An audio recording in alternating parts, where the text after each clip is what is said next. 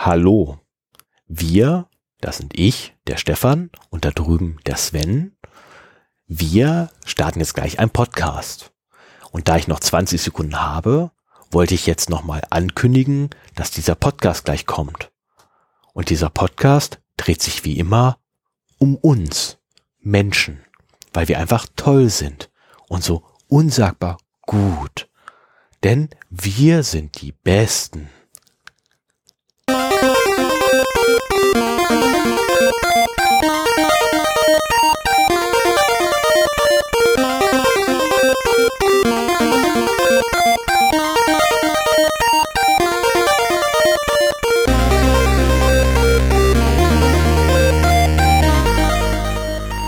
Zero Day, der Podcast für Informationssicherheit und Datenschutz.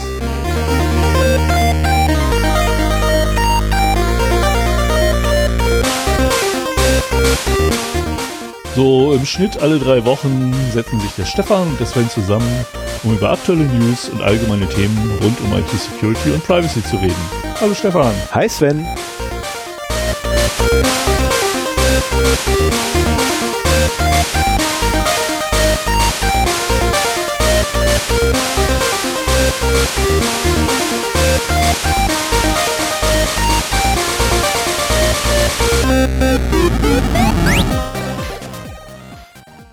Einen wunderschönen guten Morgen, einen wunderschönen guten Abend, eine wunderschöne Nacht, wann immer ihr uns hört.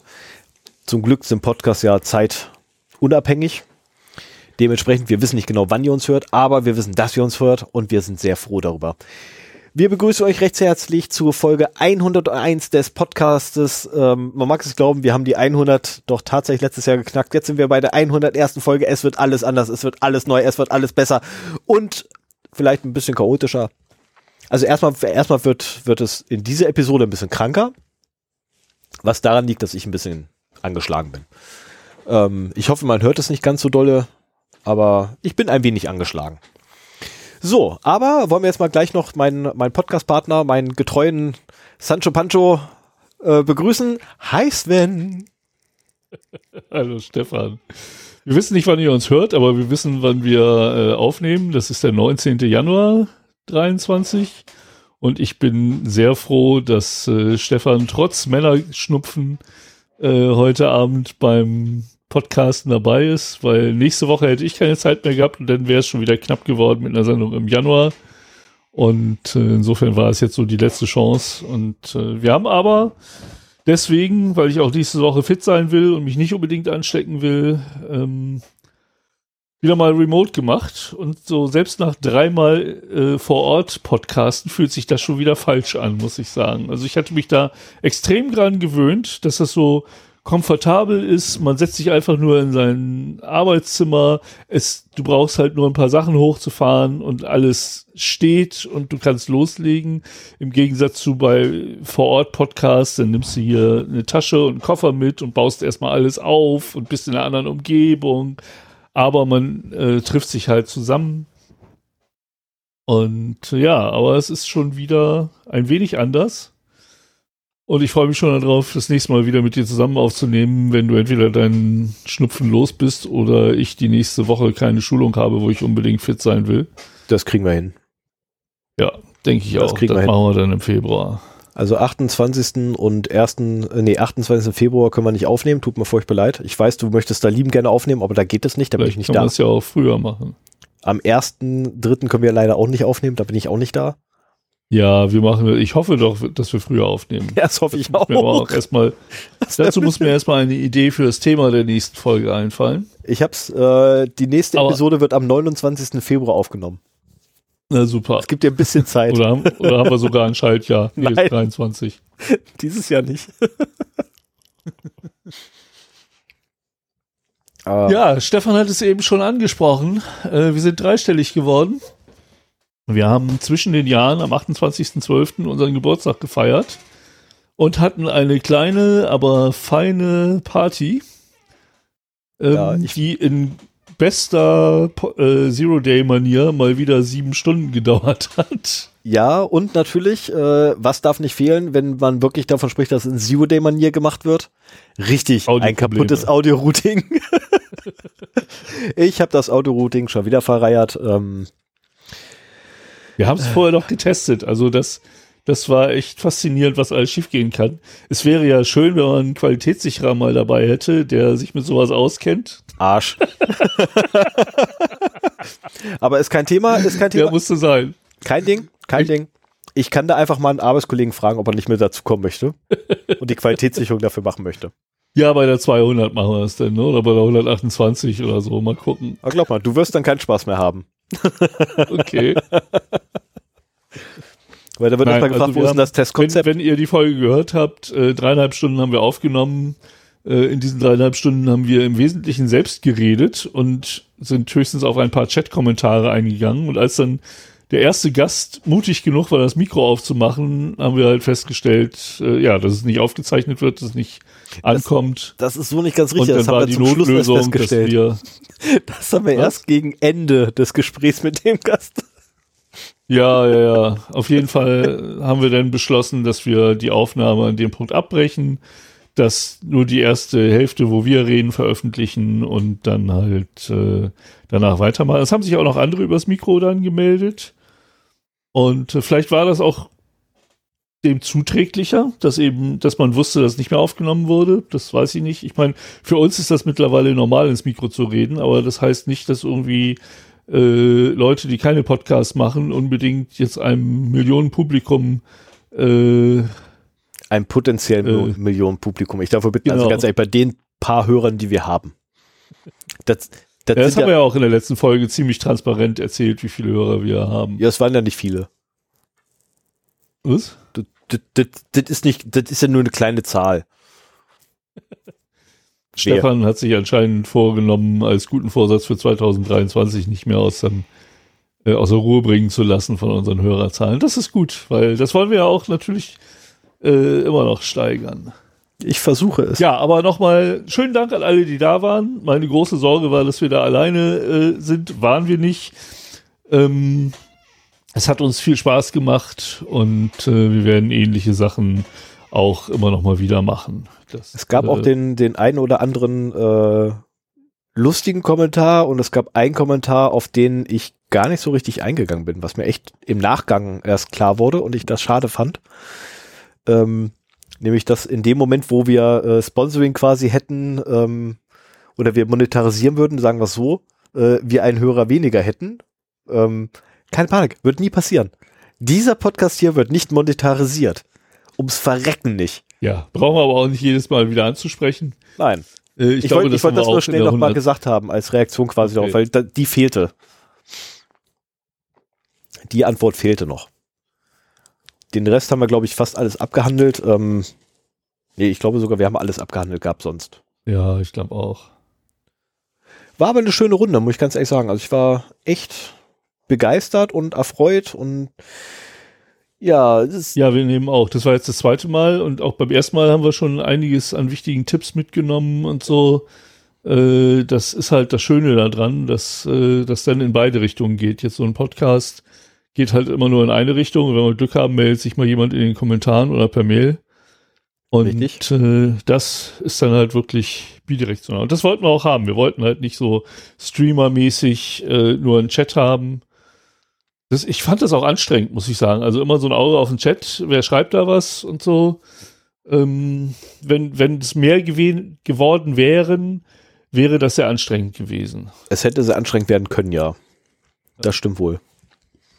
Und Ja, wenn ich mir das bei Twitch angucke oder YouTube, wenn da der Chat einfach nur noch durchrasselt, dann, dann erschließt sich mir der Sinn auch so eines Chats gar nicht mehr, weil gar nicht bei den großen Zuschauerzahlen, die irgendwie alle irgendeinen Müll da mit reinschreiben, das ist ja ganz oft nur Hallo oder Grüß mich mal oder so. Ja.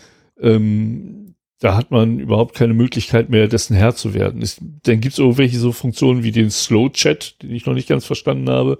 Oder es dürfen nur Mitglieder chatten, äh, die halt bezahlen. Nee, das ist auch eine Scheiße. Nee, nee, nee, nee.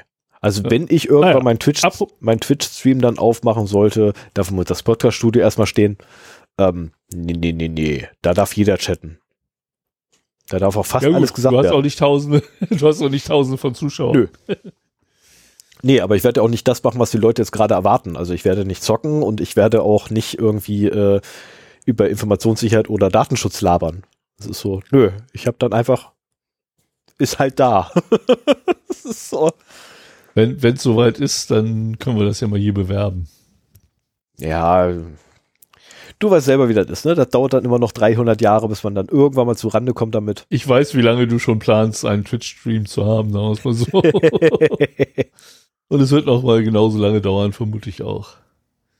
Ja, ähm, wir haben noch einen Kommentar per Mail bekommen und den fand ich wichtig genug, um ihn hier auch nochmal zu erwähnen.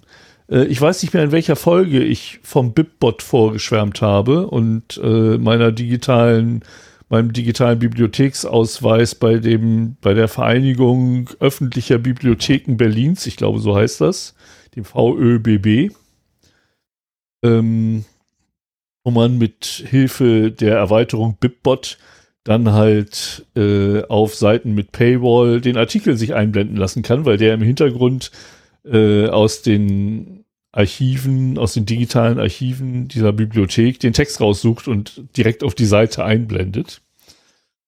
Und da kam nämlich der Einwand per Mail, so nach dem Motto, ähm, wie hast du dich da überhaupt registriert? Weil Bedingung ist unter anderem, also außer dass man 18 ist oder 16, weiß ich gar nicht, also alt genug, dass man seinen Wohnsitz in Berlin hat. Und äh, ich habe nochmal nachgeguckt, also ich bin mit meinem ganz normalen Wohnsitz da registriert in der äh, öffentlichen Bibliothek Berlin. Aber ich meine, das war auch so eine Sonderaktion während der Corona-Pandemie, wo sich die VÖBB halt geöffnet hat für alle, äh, einen digitalen Ausweis umsonst damals zu erstellen. Damals konnte man, glaube ich, drei oder sechs Monate umsonst das ganze digitale Angebot nutzen. Und danach kann man halt für einen Zehner im Jahr das äh, Ganze halt äh, verlängern jeweils. Und das habe ich seitdem auch immer mal wieder gemacht. Und insofern bin ich da halt immer noch dabei. Jetzt scheint es wieder nur auf Berlin begrenzt zu sein. Ich habe keine Ahnung, wenn man sich mit einem Nicht-Berliner äh, Adresse da registriert, ob man dann abgewiesen wird oder ob man den Account trotzdem hat. Wenn das jemand ausprobieren möchte, kann er ja gerne mal äh, uns schreiben, äh, ob das geklappt hat oder nicht.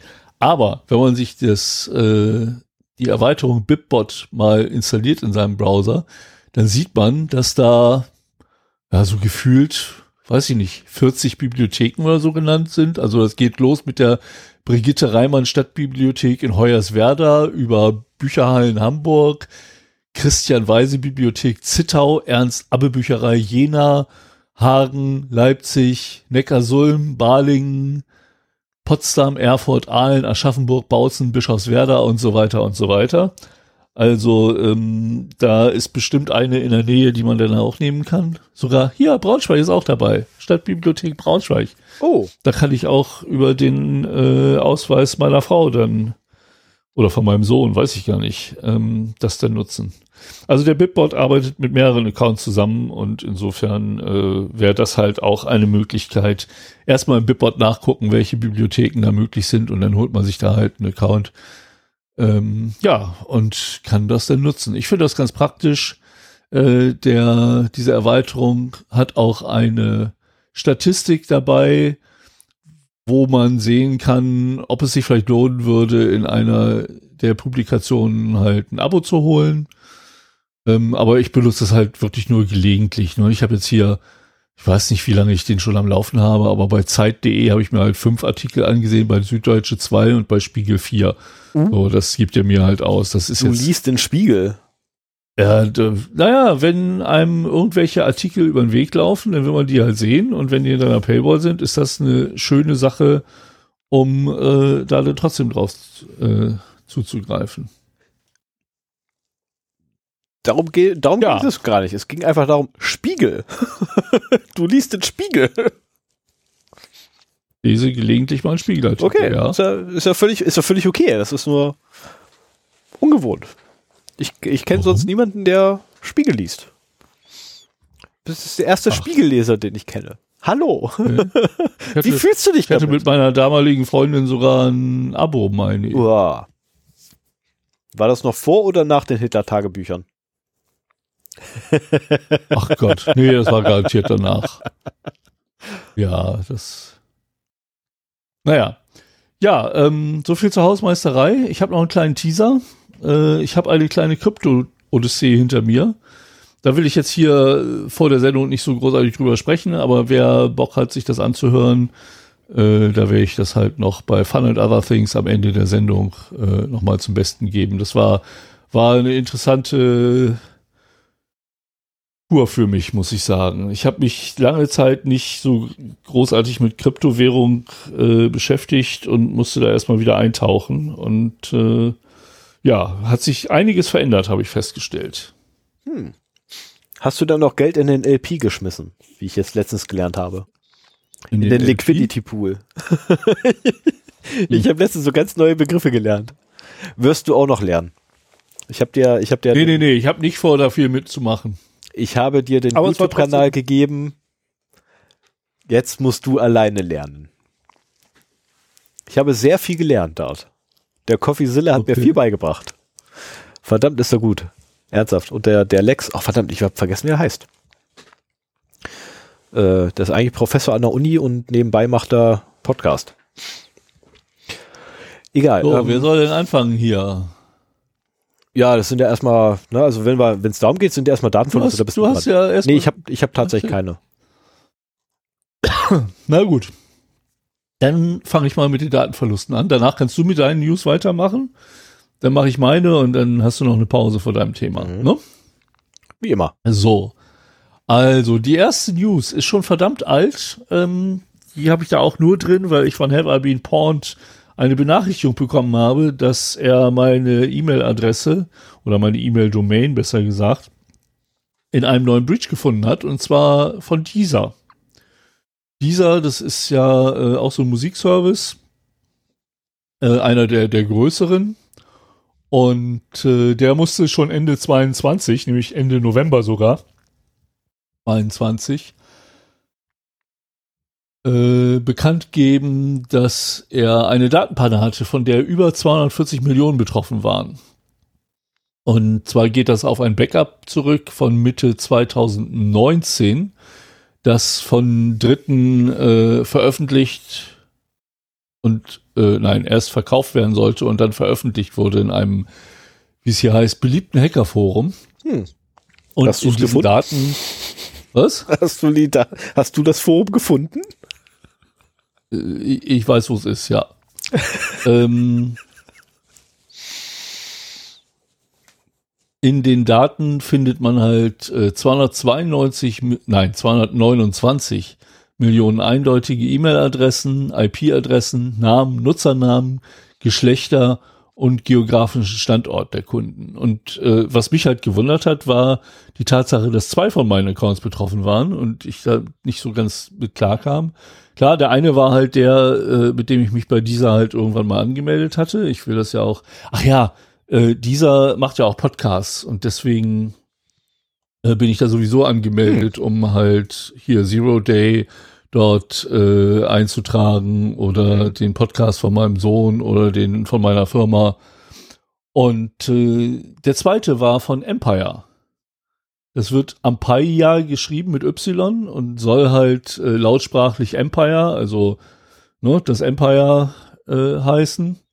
Und das war halt auch ein Musikstreaming-Dienst, der halt irgendwann mal von dieser gekauft worden ist. Hm. Und das ist für mich mal wieder auch so ein Augenöffner gewesen, wo ich mir sage, so, ähm, es muss ja gar nicht sein, dass die Firmen selbst eure Daten verlieren, aber die werden dann halt aufgekauft und äh, ich habe völlig vergessen, dass ich diesen Account habe. Ich muss mal in meiner Keepers Datenbank suchen.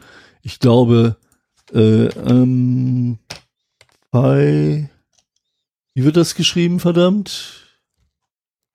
Äh, Ampyr, Ampyr. Ampyr. Oh ja, habe ich sogar noch in meiner Keepers Datenbank vom 16.04.2016 einen Eintrag. Und der ist jetzt auch schon sieben Jahre alt. Hm. Und äh, das ist natürlich so, wenn solche Dienste verkauft werden, andere die aufkaufen und so weiter, dann kaufen die natürlich auch die Accounts auf. Das ist ja eigentlich der, der Wert, das Asset von diesen Services. Und äh, ja, so hatte ich einen zweiten dieser Account, der mir überhaupt nicht bewusst war und den dieser dann halt auch ja gerne verkauft, äh, verloren hat. Und äh, auch auf diesem Weg gehen halt Daten verloren. Deswegen seid vorsichtig, wem ihr eure Daten gebt und äh, immer darauf achten, eindeutige Passwörter zu vergeben. Starke und eindeutige. So, aber es gibt noch einen zweiten äh, Datenverlust, der, äh, wo ich auch betroffen war und weshalb ich mich da auch ein bisschen mehr mit beschäftigt habe. Und zwar auf äh, die Kette H-Hotels. Also das ist eine, eine, Kette, die einige Hotels betreibt und auch so noch ein paar andere Businesses hm. in dem Bereich macht. Ähm, und die haben einen Ransomware-Angriff äh, am 11. September erleiden müssen, der halt zur Einschränkung der digitalen Kommunikation führte und äh, aber auch relativ schnell entdeckt wurde. Allerdings ist es den Angreifern durchaus ich habe hier Text aus der Pressemitteilung kopiert. Ähm, nach ersten Erkenntnissen interner und externer IT-Spezialisten ist es Cyberkriminellen bei einem professionellen Angriff gelungen, die umfangreichen technischen und organisatorischen Schutzsysteme der IT zu durchbrechen. Aha. Nach Feststellung des Cyberangriffs wurden die IT-Systeme unverzüglich heruntergefahren und vom Internet getrennt, um weitere Ausbreitungen abzuwehren. Also das ist ja immer so, das sind ja so wahnsinnig äh, gute Hacker, die uns angegriffen haben, dass sie unsere tollen Systeme überwunden haben. Ähm, da hat wahrscheinlich war, einer eine E-Mail geschickt und in der, in der E-Mail war ein Link. und da hat jemand draufgeklickt. Möglich, ja, genau. Naja, auf jeden Fall ähm, war ich noch im September, glaube ich, in Leipzig im H-Hotel. Da haben wir mal ein Wochenende ähm, uns Leipzig angeguckt. Ähm, sehr schön da übrigens. Und deswegen war es für mich halt interessant, ob meine Daten da vielleicht auch abgeflossen sind und wenn ja, welche Daten. Ähm, das ist halt kein Data Breach in dem Sinne, sondern eine Ransomware Gang. Äh, wer war das denn überhaupt? Habe ich das hier hingeschrieben? Ja, Play. So, ich bin darauf aufmerksam gemacht worden, als mir am 18. Dezember äh, von meiner Ransomware-Beobachtung zugeschickt wurde, dass die H-Hotels halt äh, auf der Play-Leak-Site aufgetaucht sind. Hm. Und dann wurde eigentlich gesagt, am, 8, am 27. Dezember wären alle Daten veröffentlicht. Als ich am 27. Dezember da drauf guckte, wurde gesagt, noch zehn Tage bis zur Veröffentlichung. Also meine Vermutung war, dass da durchaus Verhandlungen stattgefunden mhm. haben und deswegen äh, die Ransomware-Gang da nochmal eine Verlängerung gemacht hat. Wir haben ja auch bei anderen Fällen schon mitgekriegt, dass die unter Umständen auch äh, die wieder von der Liste runternehmen. Wobei, wenn sie einmal drauf sind, kriegen das so viele mit. Ähm, bei wichtigen äh, Opfern, ja, ist das auch nicht wieder gut zu machen, der Schaden. Ja, und nach diesen zehn Tagen ist tatsächlich, sind alle Daten, die sie erbeutet haben, äh, veröffentlicht worden, wie es halt bei auch vielen anderen Opfern passiert. Wenn man sich diese Leak-Sites mal ansieht, sieht man halt, was da halt alles ist. Und ich hatte die Möglichkeit, einen Blick da reinzuwerfen und äh, meine Daten sind zumindest nicht da drin. Ich habe, äh, obwohl, ach ja, genau, ähm, ein anderes Zitat von dem Unternehmen war, Stand heute liegen den beauftragten IT-Forensikern keine Hinweise darauf vor, dass relevante oder personenbezogene Daten durch den Cyberangriff entwendet werden konnten. Was ich so nicht bestätigen kann. Also ich habe durchaus Scans von Ausweisen gesehen ähm, und auch sonst. Also es ist halt keine große Sammlung von personenbezogenen Daten, ne? aber du hast halt immer mal wieder irgendwelche ähm, schreiben, Schriftstücke oder eben auch äh, Ausweiskopien, wo dann eben doch personenbezogene Daten im kleinen Ausmaß, Ausmaß drin sind. Also Na. ich wäre, wenn ich solche Pressemitteilungen schreiben würde, bei sowas erstmal vorsichtig, damit man nicht hinterher wieder zurückrudern muss. Ja. Ähm, es sei denn, man ist sich halt ganz sicher. Natürlich, es sind keine Kundendaten betroffen gewesen, vermute ich. Ich habe jetzt auch nicht ich, ich habe ja keine Lust, da in irgendwelchen Firmendaten rumzuwühlen. Nee, aber jetzt, so. jetzt mal ganz ehrlich, äh, Ausweiskopien fertigst du nur von deinen Kunden an, wenn du eine Hotelkette bist. Nee, oder von deinen Mitarbeitern. Warum? Also, sorry, aber da fehlt jegliche rechtliche Grundlage für. Ja, das ist was anderes. das ist, äh, die, da, da fehlt tatsächlich jede rechtliche Grundlage für. Selbst deine Bank darf nicht einfach so eine Kopie von deinem Ausweis machen. Ja, aber es passiert ja trotzdem. Das ist, meine Bank hat keine Kopie von meinem Ausweis. Es ist ja auch Beide keine Bank hier. Banken sind ja auch deutlich stärker reguliert. Ah, So, kommen wir, kommen wir mal zu einem anderen. Ja. Datenverlust äh, vom 26.12. Und zwar wurde da berichtet, dass auch äh, in einem Forum ein Hacker versucht, äh, Twitter-Daten zu verkaufen. Und zwar von ungefähr 400 Millionen Twitter-Nutzern, die im Jahr 2021 mit Hilfe einer mittlerweile geschlossenen API-Schwachstelle in der deutschen Übersetzung steht hier geschabt wurden. Ich lasse mir die englischen Texte immer automatisch übersetzen, um das nicht selber machen zu müssen, um das hier rein zu kopieren. Und das gescraped haben sie in geschabt übersetzt. Das ist äh, ja nicht so toll. Interessant ist, der dafür ähm, verlangte Preis waren 200.000 Dollar. So, und äh, der Forumsbeitrag enthält Beispieldaten für 37 prominente Politiker, Journalisten, Unternehmer und Regierungsbehörden, darunter Alexandria Ocasio-Cortez, muss man den kennen? Hm. Donald Trump, Hey, JR, JR? Ach, Junior. Ah, Donald Trump Junior. Mark Kuba, Kevin O'Leary, Piers Morgan, keine Ahnung. die meisten sagen mir nichts. Äh, und eine Stichprobe von 1000 weiteren Twitter-Benutzerprofilen. So, und äh, die Benutzerprofile enthalten öffentliche und private Twitter-Daten, einschließlich E-Mail-Adressen, Namen, Benutzernamen, Followeranzahl, Erstellungsdatum und Telefonnummern der Besitzer, Benutzer. Ja, und dann ein paar Tage später nur, so eine Woche, 5.1., ähm, tauchte plötzlich die Nachricht auf, da habe ich hier Heise verlinkt, äh, dass eine Datenbank mit 235 Millionen Twitter-Konten äh, im Internet kursiert, die man Oh. da mehr oder weniger kostenlos runterladen kann. Und äh, wie sich mittlerweile herausstellt, scheint es sich dabei um die gleichen Daten zu handeln. Ähm, das finde ich heftig, dass im Prinzip da jemand für 200.000 Euro 400 Millionen Twitter-Daten anbieten will und eine Woche später findest du die gleichen Daten nochmal aufbereitet, nahezu kostenlos im Internet. Also äh, es geht wohl darum, dass da 190 Millionen ähm, Dubletten rausgesucht wurden, die halt die gleichen E-Mail-Adressen hatten, aber unterschiedliche Followerzahlen. Also das scheint aus Mhm. verschiedenen Zeiträumen dann gewesen zu sein. Und äh, dass deswegen halt, ja, Dubletten waren in dem großen Datensatz und woher jetzt der etwas kleinere kommt, äh, weiß ich nicht. Es scheinen auch relativ wenig Telefonnummern da wirklich drin zu sein, sondern in erster Linie halt E-Mail-Adressen. Aber nicht jeder Twitter-User hat auch seine Telefonnummer da angegeben. Und Twitter äh, behauptet halt, dass dieser Datensatz nicht von ihren eigenen Systemen geklaut wurde. Hm. Wie sie darauf kommen wollen, weiß ich nicht. Aber das ist jetzt nochmal eine Meldung vom 11.01.23. Zweiten, wie ich es hier geschrieben habe. Ja, auf jeden Fall, es sind Twitter-Daten unterwegs. Ich meine, die sind auch schon bei Have I Been Pawned drin. Also wenn ihr euch Gedanken macht, ob eure Twitter-Daten abhandengekommen sind, schaut bei haveibeenpawned.com vorbei und gebt eure E-Mail-Adresse da ein und äh, dann wisst ihr, ob das passiert ist. So. Wir haben heute eine ganze Menge Datenverluste. Wir waren ja auch lange schon wieder nicht mal am Aufnehmen. Ja, das stimmt, zumal wir das, die letzte Sendung gar nichts gemacht haben. Aber jetzt kommen wir auch zu den aktuelleren Sachen äh, vom 13.01.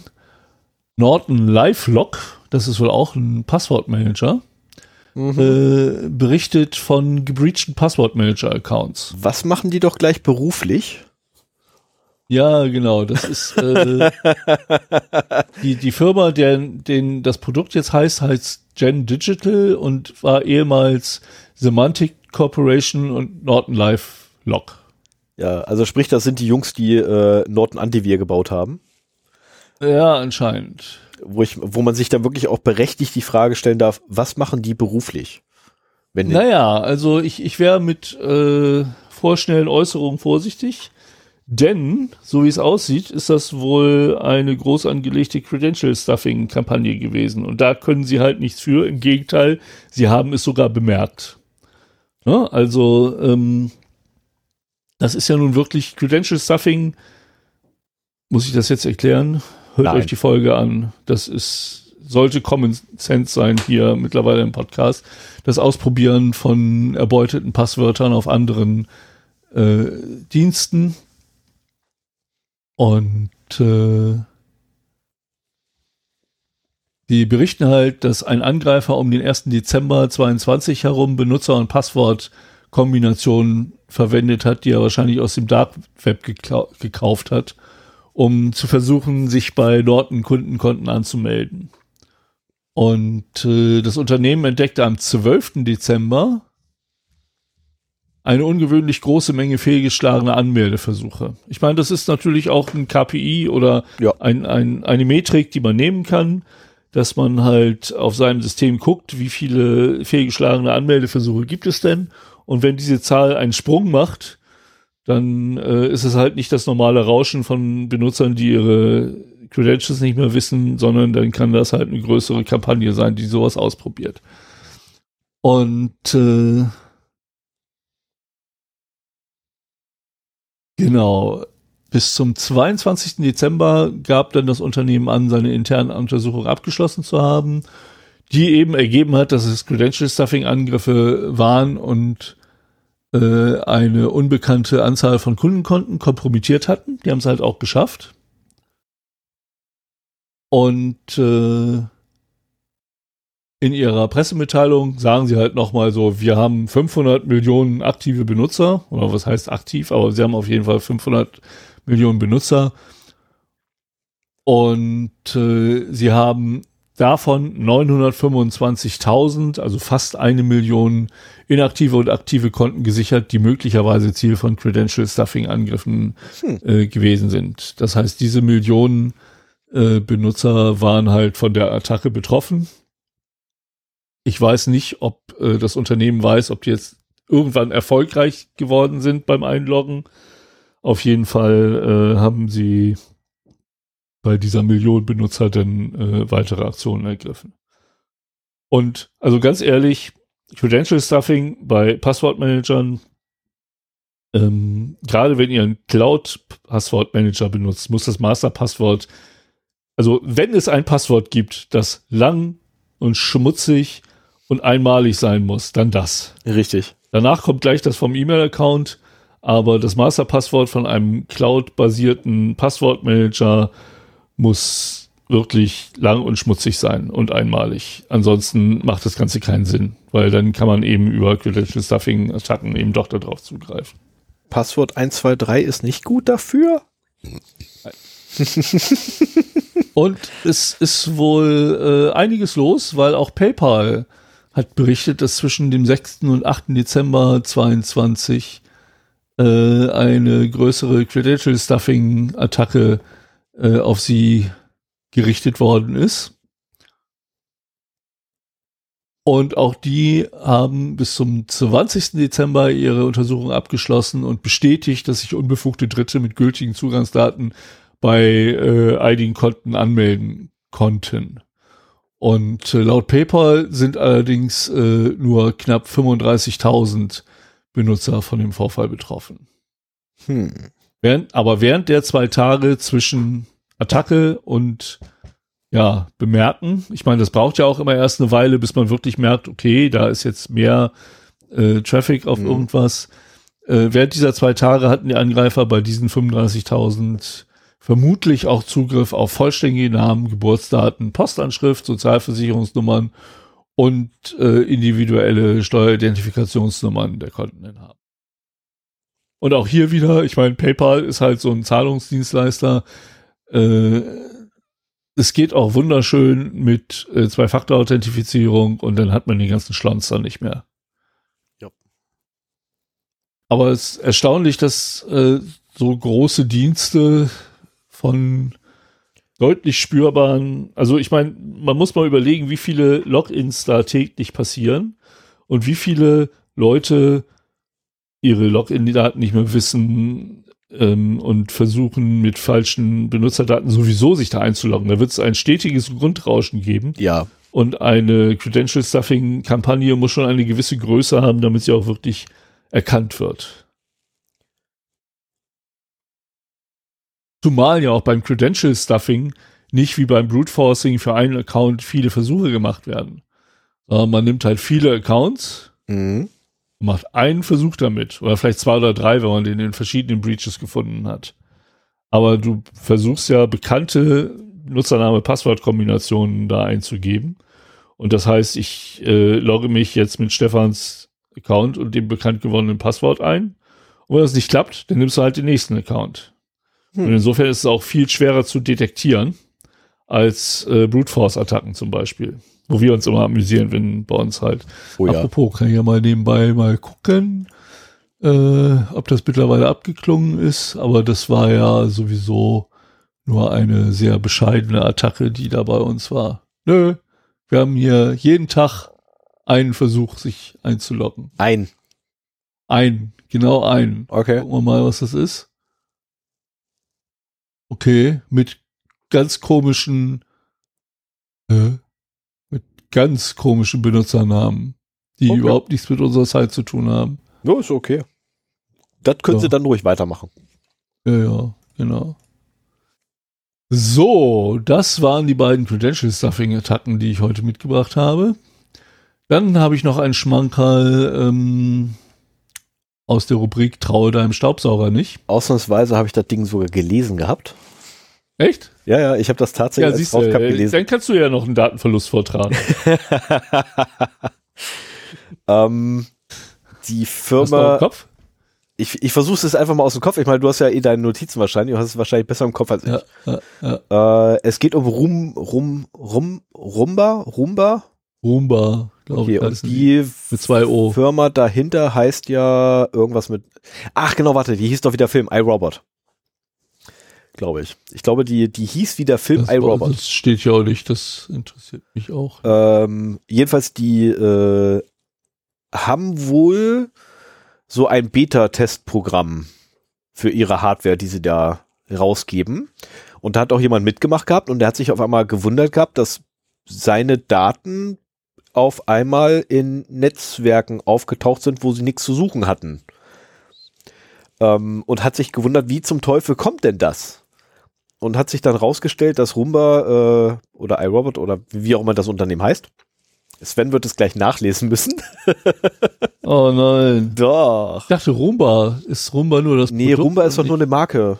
Das ist, ist doch nur die, die Marke, unter der es verkauft wird. Früher war alles besser. Früher waren die Firmen, hießen so wie die, wie ihre Marken. Wie das Produkt. Der Hersteller des Roomba, ach so. Nee. Genau. Deswegen. Äh, das Ding heißt, ach, verdammt, wie heißt die Firma? Ich, ich bin der Meinung, iRobot. Ähm, kann sein. jedenfalls, äh, Wir nennen sie iRobot. genau, wir nennen sie jetzt einfach iRobot, notfalls im Artikel, ich bin mir sicher, stand da auch. Äh, die haben für die, oder was sie halt machen, ist, dass sie äh, die Bilder, die diese Staubsauger aufnehmen, bei sich lokal ablegen. Also jetzt nicht bei den, bei den Beta-Testern, sondern unternehmenslokal ablegen, um damit dann eine KI zu trainieren. So zumindest die Aussage des Unternehmens. Ähm, und es gibt wohl echt schlecht bezahlte Mitarbeiter, die oder Dienstleister, die für dieses Unternehmen tätig sind, um diese Daten zu klassifizieren und aufzuarbeiten, damit die KI da wirklich auch sinnvolle Sachen rausziehen kann.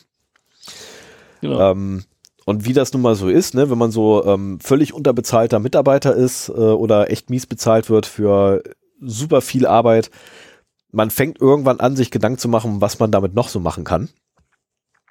Und äh, ich weiß gar nicht, ob das aus dem Artikel war. Äh, da gab es wohl auch in, in einigen Foren wurden Bilder von halbnackten Menschen also näher möchte ja nicht darauf ein, eingehen, also von halbnackten Menschen äh, rumge, rumgereicht gegen Geld. Also da soll Oh, echt ob, böser Schabernack getrieben worden sein. Wobei ich jetzt nicht weiß, in welchem Artikel jetzt was stand. Ja, also hier, um, um das mal noch ein bisschen äh, genauer Ja, bitte. äh, zu beschreiben, geht es um einen prekär beschäftigten äh, Clickworker aus Venezuela. Oh. Also äh, iRobot hat wohl die Testdaten, also die Leute haben durchaus zugestimmt, äh, dass sie halt einen Produkttest machen und dass auch Testdaten zurückgeschickt werden.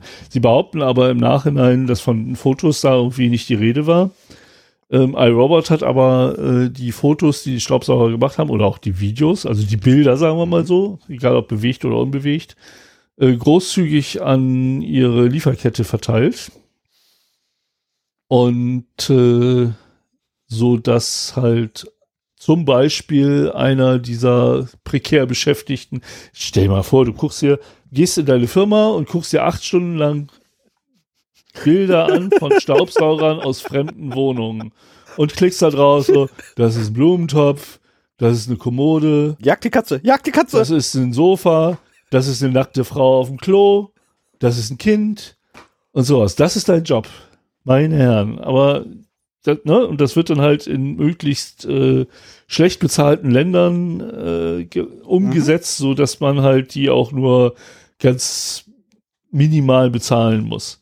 Auf jeden Fall dieser eine Mensch, ich glaube, mit dem gab es später auch noch mal ein Interview oder so.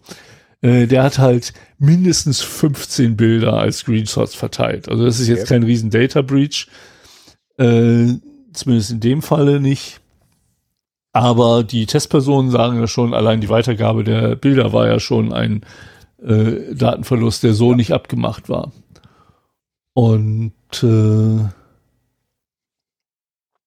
ja, also niemand weiß, wie groß das Leck wirklich ist. Tatsache ist halt, dass die Testaufnahmen in Billiglohnländer verschickt wurden, um dann da halt klassifiziert zu werden. Und äh, unter anderem, also bei Heise ist halt eine im Gesicht anonymisierte Frau auf dem Klo zu sehen. Und äh, Bilder von Kindern sind auch gemacht worden. Naja, und das war halt die Geschichte um Roomba. Das ist eine Geschäftspraxis, ähm, von der ich hoffe, dass sie die einstellen werden. Weil das brüllt ja quasi fast schon nach einem Big Brother Award. Also ganz ehrlich, ich, wenn, wenn ich ein Ha- Haus oder eine Wohnung hätte, die nur auf einer Ebene ist und, und Mhm. äh, es ist besser für einen Staubsaugerroboter zu bewältigen wäre und wir keinen Hund hätten, der jeden Staubsaugerroboter innerhalb von Minuten mit Haaren voll macht, dann hätte ich eigentlich auch gerne einen, weil so dieses Staubsaugen nervt mich halt schon. Wobei ich, ich hole den momentan einmal am Tag raus, weil unser Hund halt wirklich so, der, der, wenn der Langeweile hat, scheint er so rumzulaufen und so Fellbüschel sich aus dem Fell zu ziehen und überall zu verteilen. Ich Keine kenn das. Ahnung. Ich kenne das. Oh, ja, pff, dein, dein Hund hat ja noch kurze Haare. Naja, auf jeden Fall ähm, Fellwechsel muss ist ich aber nur zweimal sagen, im ich habe Jahr. bisher auch gewusst, dass die teilweise Kameras haben. Aber das war halt immer so eine theoretische Geschichte. Und äh, jetzt zu sehen, dass diese Daten wirklich irgendwo rausgeleckt sind und dann im Internet gelandet sind, da denke ich mir auch so, nee, ich würde darauf achten, wenn ich mir einen Staubsaugerroboter kaufe. Der, der kann ja meinetwegen so ein, so ein Abstandsmesser, so ein Mhm. LIDAR-Messer haben oder sowas, wie mein neues Telefon jetzt hat. Aber keine Kamera. Also unser, Mit unser Mitarbeiter im zukünftigen Podcast-Studio hat äh, Ultraschallsensoren und das war's, glaube ich. Ich glaube, der hat eine Ultraschallsensoren zur Abstandsmessung. Was? Ja, wir haben einen, wir haben einen Mitarbeiter im, im zukünftigen Podcast-Studio, der für uns die Bodenreinigung übernimmt. Nein. Ja, Da müssen wir nach der Aufnahme nochmal drüber der ist reden. aber, der ist aber ohne, äh, ohne Anbindung an Internet oder Netzwerk. Also das kann er gar nicht. Okay. Wir müssen da trotzdem nach der Aufnahme nochmal drüber reden.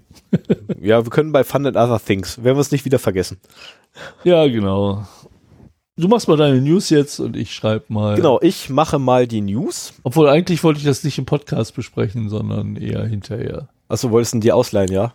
Damit ich dann die Bilder sehen kann. Wie Mascha durch die. Egal. Okay, ähm, fangen wir an. Am 9.1. wurde mir in die Timeline gespült äh, etwas über Chat-GPT.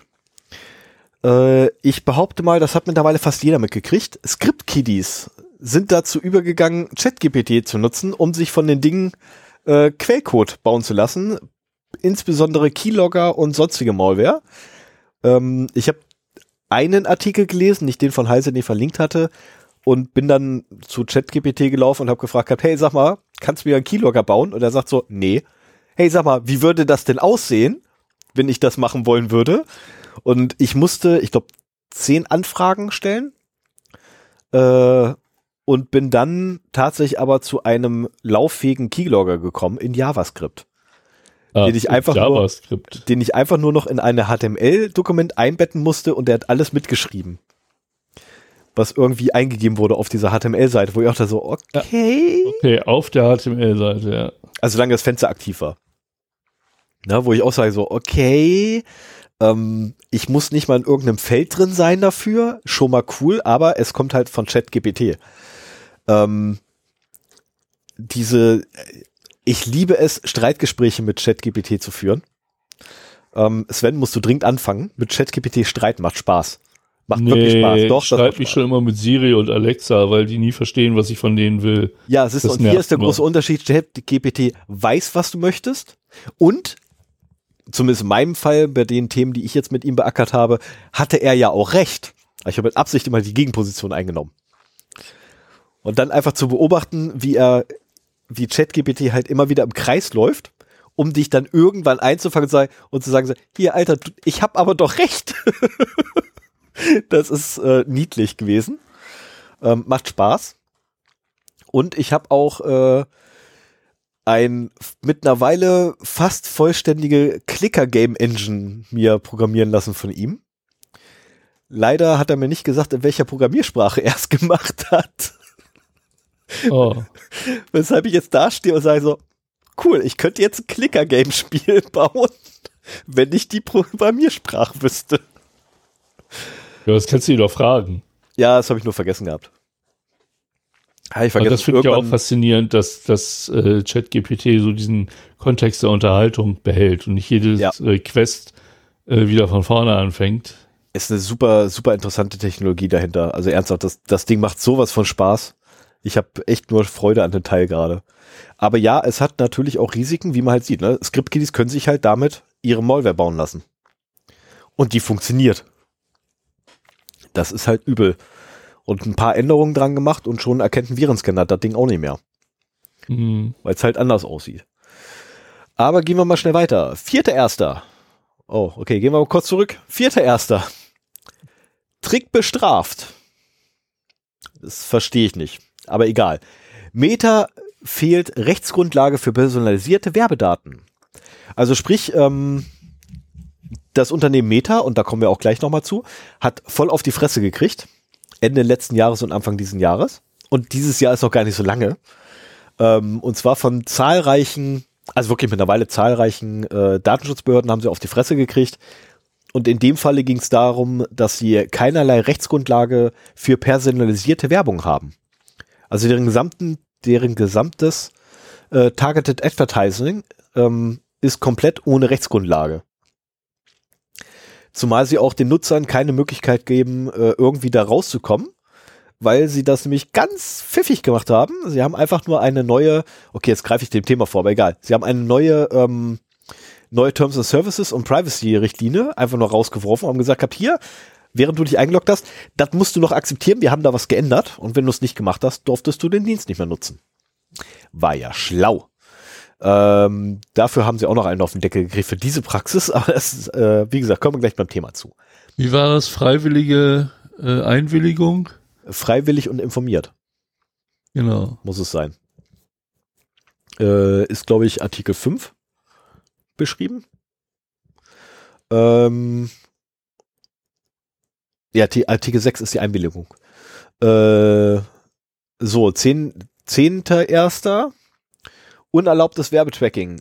Apple kassiert Datenschutzbußgeld. Das ist, glaube ich, schon durch alle Medien rauf und runter gelaufen. Ähm, äh, sie haben, also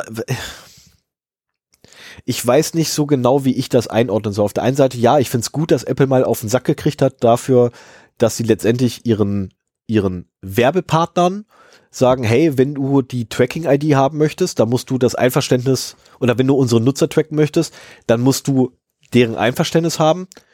Aber sie selber, also Apple, sagt sich, ach nö, wir haben ja eh die Nutzer, wir, wir haben die Daten, wir nutzen die. Ähm, wir tracken unsere Nutzer. Ähm, dafür haben sie jetzt auf den Sack gekriegt und leider in meiner, also meiner Meinung nach nicht hoch genug. Weil eigentlich hätte das viel, viel schlimmer ausfallen müssen, gerade weil es Apple ist und die sich hinstellen und sagen, wir sind die letzte Bastion im Thema Datenschutz bei Informationstechnik. Wo ich mir denke so, nein, ihr scannt die gesamte iCloud durch, ihr Säcke. Ähm, aber gut, sei es drum. Äh, die haben nicht viel gekriegt, ich glaube drei, drei oder vier Millionen müssen sie nur zahlen. Also es ist lachhaft. Ist so, so ein, ja. Was war jetzt genau der Vorwurf da? Äh, der Vorwurf war, dass sie das Tracking äh, ihrer, oder beziehungsweise, dass sie ähm, eine Tracking-ID für ihre Nutzer hatten und dadurch dann quasi ihre Nutzer getrackt haben. Und zwar sehr breit über alle ihre Geräte hinweg. Aber das dem Nutzer nicht verraten haben, dass er dort getrackt wird. Ah ja, okay. Ne? Und der, der, der Clou bei der ganzen Sache ist halt, dass Drittanbieter oder, oder Partner letztendlich dich fragen mussten, hey, sag mal, dürfen wir dich tracken? Dürfen wir deine Werbe-ID haben? Und du so, ähm, und wie ich jetzt letztens gelernt habe, ist wohl sogar in den Settings, ich habe auch bei mir gleich nachgeguckt beim, bei meinem dienstlichen Telefon, ich habe das schon aus gehabt. Mhm. Naja, ich auch. Ähm, du kannst wohl diese Werbe-ID abschalten. Die gilt allerdings nur für Drittanwendungen, nicht für Apple eigene Produkte. Da hast du weiterhin ah, eine ja. Werbe-ID. Nur, so. dass da keine Werbung drin ist in den Produkten. Nee, aber du hast eine Tracking-ID und äh, ja, du wirst getrackt, nutzen, aber genau, sie nutzen die Daten dann wiederum für Target Advertising. Also das ist sehr, sehr interessant. Okay, wo wirbt denn Apple? Apple wirbt über Dritte. Die verkaufen ja dann quasi ja deine, die verkaufen dann quasi deine Profile an Dritte, die sie unrechtmäßig. Äh, es ist, äh, es ist ein Kraugs. Wie gesagt, eigentlich hätten sie mehr verdient als Strafe. Also nicht so viel, dass es denen jetzt so richtig dolle wehtut, dass sie nicht mehr arbeitsfähig sind, aber zumindest so viel, dass sie es merken. Ähm, und nicht einfach nur so ein einstelliger Millionenbetrag. Also sorry, wir reden hier von Apple. So, 9.1. Ampel bricht Koalitionsvertrag, berichtet Digital Courage. Es geht natürlich um die flächendeckende Erhebung biometrischer Daten. Ah, okay. Ähm, ja, man setzt sich leider dafür ein. Wobei ich das letztens gehört habe, man setzt sich dann wohl doch nicht mehr dafür ein. Zumindest der Wissing setzt sich nicht mehr dafür ein. Was aber ja noch nicht bedeutet, dass sie sich nicht doch noch einsetzen können weil da gibt es ja noch andere Leute im, im, im EU-Parlament etc. Ähm, also auf EU-Ebene wird das Thema ja gerade heiß diskutiert. Und es wird wohl, oder beziehungsweise nachdem die CDU ja ursprünglich ganz gerne, ähm, oder die Ampel besser gesagt, nicht die CDU, Entschuldigung, liebe CDU, ihr habt ganz andere Scheiß verbrochen. Ähm, also die Ampelkoalition hat sich ja hingestellt, aber gesagt, ah, wir bräuchten quasi eine Vorratsdatenspeicherung für biometrische Daten. Ähm, dann gab es einen riesen Aufschrei, woraufhin sie dann sagten, ah, so eine Vorratsdatenspeicherung wäre schon scheiße, so ein Quickfreeze, der wäre cool. Worauf es nochmal einen Aufschrei gab und äh, aktuell ist man sich nicht mehr ganz so sicher, wo die jetzt stehen. Ähm, grundsätzlich, ich bin dagegen, biometrische Daten überhaupt irgendwie großartig flächendeckend auszuwerten, weil das äh, eine Gefahr für tatsächlich jeden darstellt überall, wo eine Kamera hängt, ähm, sieht man auf einmal nur Vermummte rumlaufen, weil es eigentlich möglich, einzige Möglichkeit ist, daran vorbeizukommen. Und in meinem Fall, ich würde dann wahrscheinlich auch noch anfangen zu humpeln, um einfach auch noch der Gang ent... Die Scheiße gibt's ja wirklich. Ähm, also mich erkennt man am Gang. Ich weiß nicht, ob Sven das schon mal aufgefallen ist, aber mich erkennt man daran, wenn man mich von hinten und von Weitem sieht. Man erkennt mich daran, wie ja. ich laufe. Ähm, und heutzutage diese Überwachungssysteme, die können das auch zumindest die von äh, die von den Instituten, die das wirklich drauf haben, ähm, die können das auch, weshalb ich anfangen müsste zu humpeln den ganzen Tag. Ist auch scheiße, tut irgendwann in den Knien weh. Hatte ich schon. So, und zu guter Letzt jetzt aber noch. 19.12. ein Gerichtsurteil. Ähm, lest es euch, wenn ihr wirklich Interesse daran habt, lest es durch, weil ich kann nicht alles wiedergeben, was da drin steht. Also das Ding ist, ich weiß nicht, 20, 30 Seiten lang oder so. Also das Ding ist irre lang. Es ist super viel zu lesen und super viel zu interpretieren oder beziehungsweise rauszukriegen, was die, was das ähm, Landgericht Paderborn da sagen wollte. Aber worum ist, also die, die Kernaussage ist folgendes. Es gab einen Kläger, es gab einen Angeklagten. Der Angeklagte hat einen Dienst betrieben, der wird leider nur als G bezeichnet. Ich habe also keine Ahnung, worum es geht. Ähm, und der Beklagte hat sich, äh, nein, der, der Kläger hat jetzt dem Beklagten vorgeworfen, dass er fahrlässig gehandelt hat, weil ja Daten des Klagenden per Scraping von der Plattform G, keine Ahnung was ist, ähm, abgeflossen sind. Woraufhin der, äh, der Angeklagte gesagt hat, nein, gegen Scraping konnten wir ja gar nichts tun, wir haben ja alles dafür getan, um die Daten weiterhin zu schützen. Und das ist ja auch hier eine Bekanntmachungsplattform. Und ähm, Sinn und Zweck der Datenreinpackung ist ja, dass Daten anonym äh, äh, offen für alle sichtbar sind. Ähm, also und äh, die Daten sind ja auch nicht weggekommen von Leuten, die keinen Account bei uns hatten, sondern die Leute, äh, die Daten sind abgeflossen äh, durch Leute, die einen Account bei uns hatten. Also es ist alles so im, im, im Rahmen der Spielregeln dieser Plattform. Das Landgericht Paderborn sieht das Ganze jetzt ein bisschen anders und sagt so, hier, pass auf, ähm, lieber Angeklagter, du zahlst jetzt erstmal 500 Euro.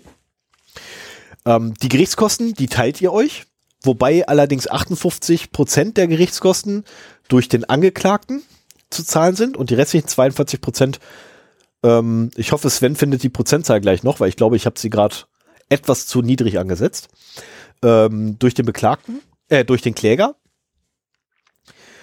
Und äh, zusätzlich dazu für Folgeschäden, weil jetzt kommt eigentlich der Part, der richtig, richtig witzig wird, für Folgeschäden müsste theoretisch, also wenn der, der Kläger noch einmal klagen sollte bei Folgeschäden, müsste der Beklagte auch bei Folgeschäden weiterhin zu ähm, äh, äh, äh, na, hier, Schadensersatz zahlen. Was auch sehr interessant ist, dass es dort halt Folgeschäden geben kann. Und insgesamt ganz unten steht das dann, ähm, die Gesamtkosten, die er tragen muss, äh, sind 6000 Euro. Hat eben der ganze Spaß gekostet, weil er nämlich auch noch Strafen zahlen muss. Äh, ja, der Streitwert wird auf 6000 Euro festgelegt. Ach so, ja, genau, genau. Und anhand des Streitwerts und danach richtet sich ja das Anwaltshonorar und solche Sachen. Ja. Also ich habe, also es ist sehr, sehr. Ich nur den Tenor jetzt überflogen. Und das ist mal wieder so Behördendeutsch, wo ich nicht mit klarkomme. Ne? Unter Punkt 1, der Beklagte wird verurteilt, an den Kläger 500 Euro zu zahlen. Ja. Das ist ja jetzt keine riesengroße Summe. Das versteht man. So, Punkt 4, 2 und 3 lasse ich mal weg. Mhm.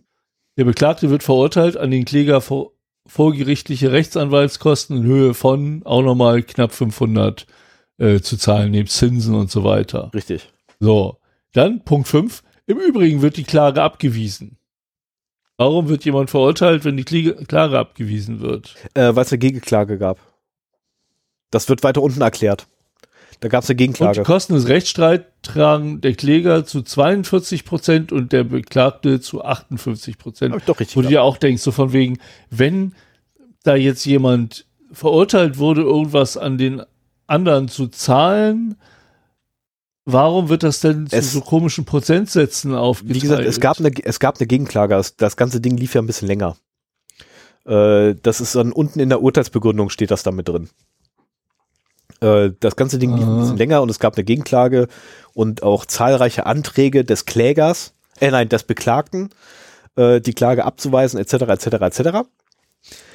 Ähm, und als null und nichtig dastehen zu lassen. Und das Gericht hat sich gesagt gehabt, nö, dich lassen wir da nicht weg. Ähm, ganz ehrlich, nachdem ich das ganze Ding mittlerweile gelesen habe, muss ich auch sagen, ja, mit Recht muss er da ein bisschen was zahlen. Es ist nicht viel, ja, aber auf der anderen Seite, ich weiß auch nicht, wie groß es ist. Du weißt ja nicht mehr, wer der Beklagte ist. Das ist ja das, das Ärgerliche, ne? Aber was ich cool finde, ist, vor einem Landgericht wurde auf Grundlage des, der, der Datenschutzgrundverordnung eine Strafzahlung fällig. Das finde ich Also es wurde jemand zu einer Strafe verurteilt, weil durch Scraping bei seinem Internetdienst Daten abgeflossen Richtig. sind. Okay. Richtig. Und er hat keine ausreichenden Maßnahmen ergriffen, äh, ausreichende und vertretbare Maßnahmen ergriffen, die dem Stand der Technik entsprechen würden. Naja, okay. Ja, So. ich meine, Scraping haben wir ja auch schon heute ein oder zwei Fälle gehabt. Ah, sorry, ich muss unbedingt, äh, heute wäre eine Hustaste super. Ach, Ja, tut ich habe eine. Ja, tut mir leid. Ähm, ah, so in Rage geredet. Ja, damit wäre ich da mit meinen Nachrichten durch. Weshalb dann jetzt fang ich Sven mal bei mir an. Ich mache im Prinzip zeitlich genau da weiter. Ach nee, das war schon am 19.12.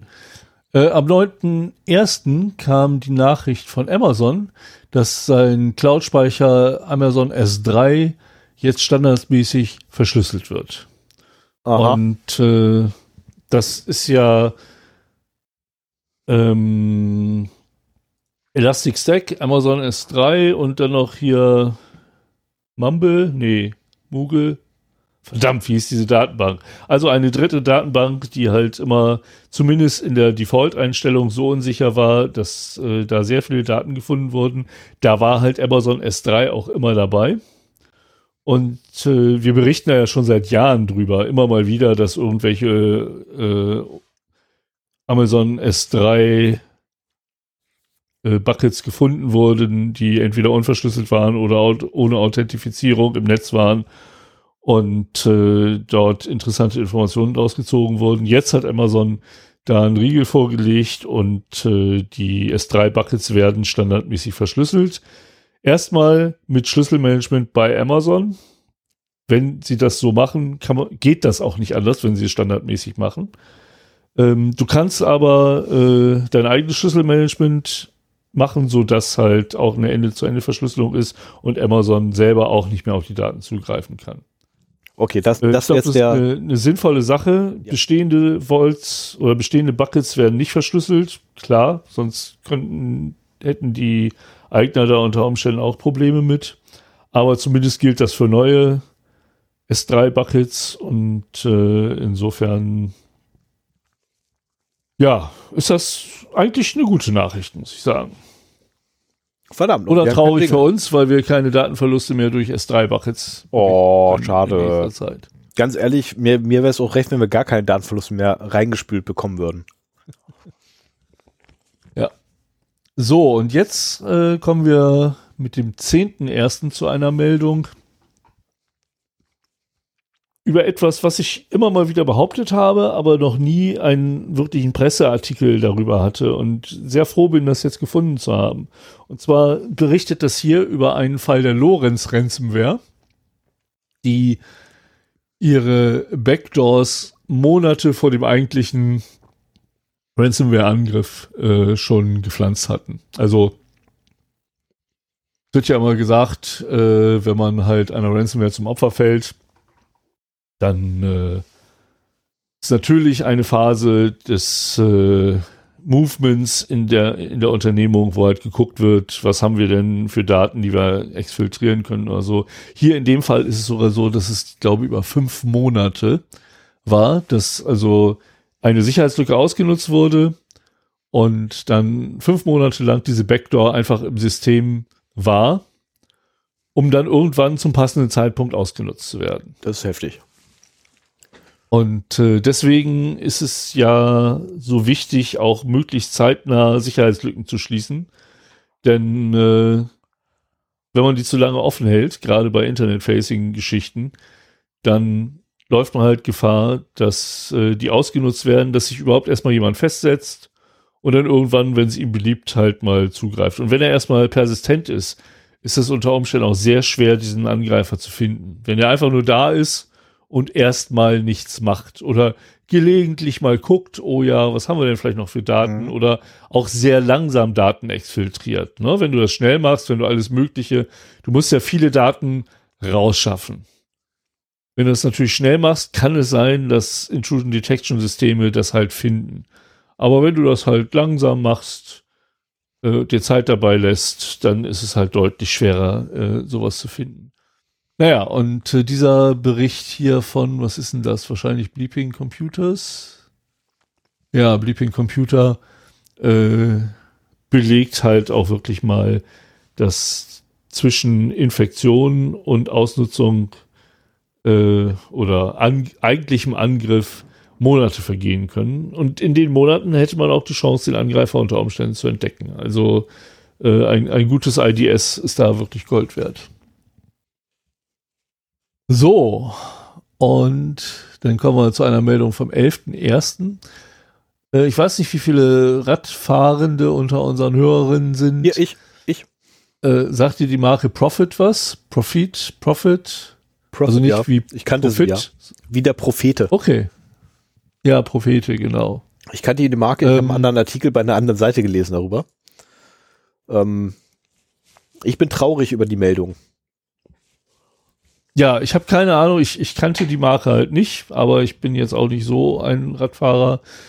Ähm, die sind auf jeden Fall Opfer eines Ransomware-Angriffs geworden und aufgrund und dem schieben sie es in die Schuhe, dass äh, die Firma jetzt Insolvenz anmelden musste. Das ging auch durch die Presse, dass Prophete, Profit, Mhm. keine Ahnung, ähm, Insolvenz angemeldet hat Ja. und das eben darauf zurückgeführt wird. Die mussten ihre gesamte Produktion einstellen, ne? Bei denen ging ja gar nichts mehr. Ja, also Ende November ist das Unternehmen von Hackern angegriffen worden und für drei bis vier Wochen lag das Unternehmen still. Ja. Und drei bis vier Wochen, das sind halt äh, ein Zwölftel eines Jahres, was schon eine ganze Menge ist.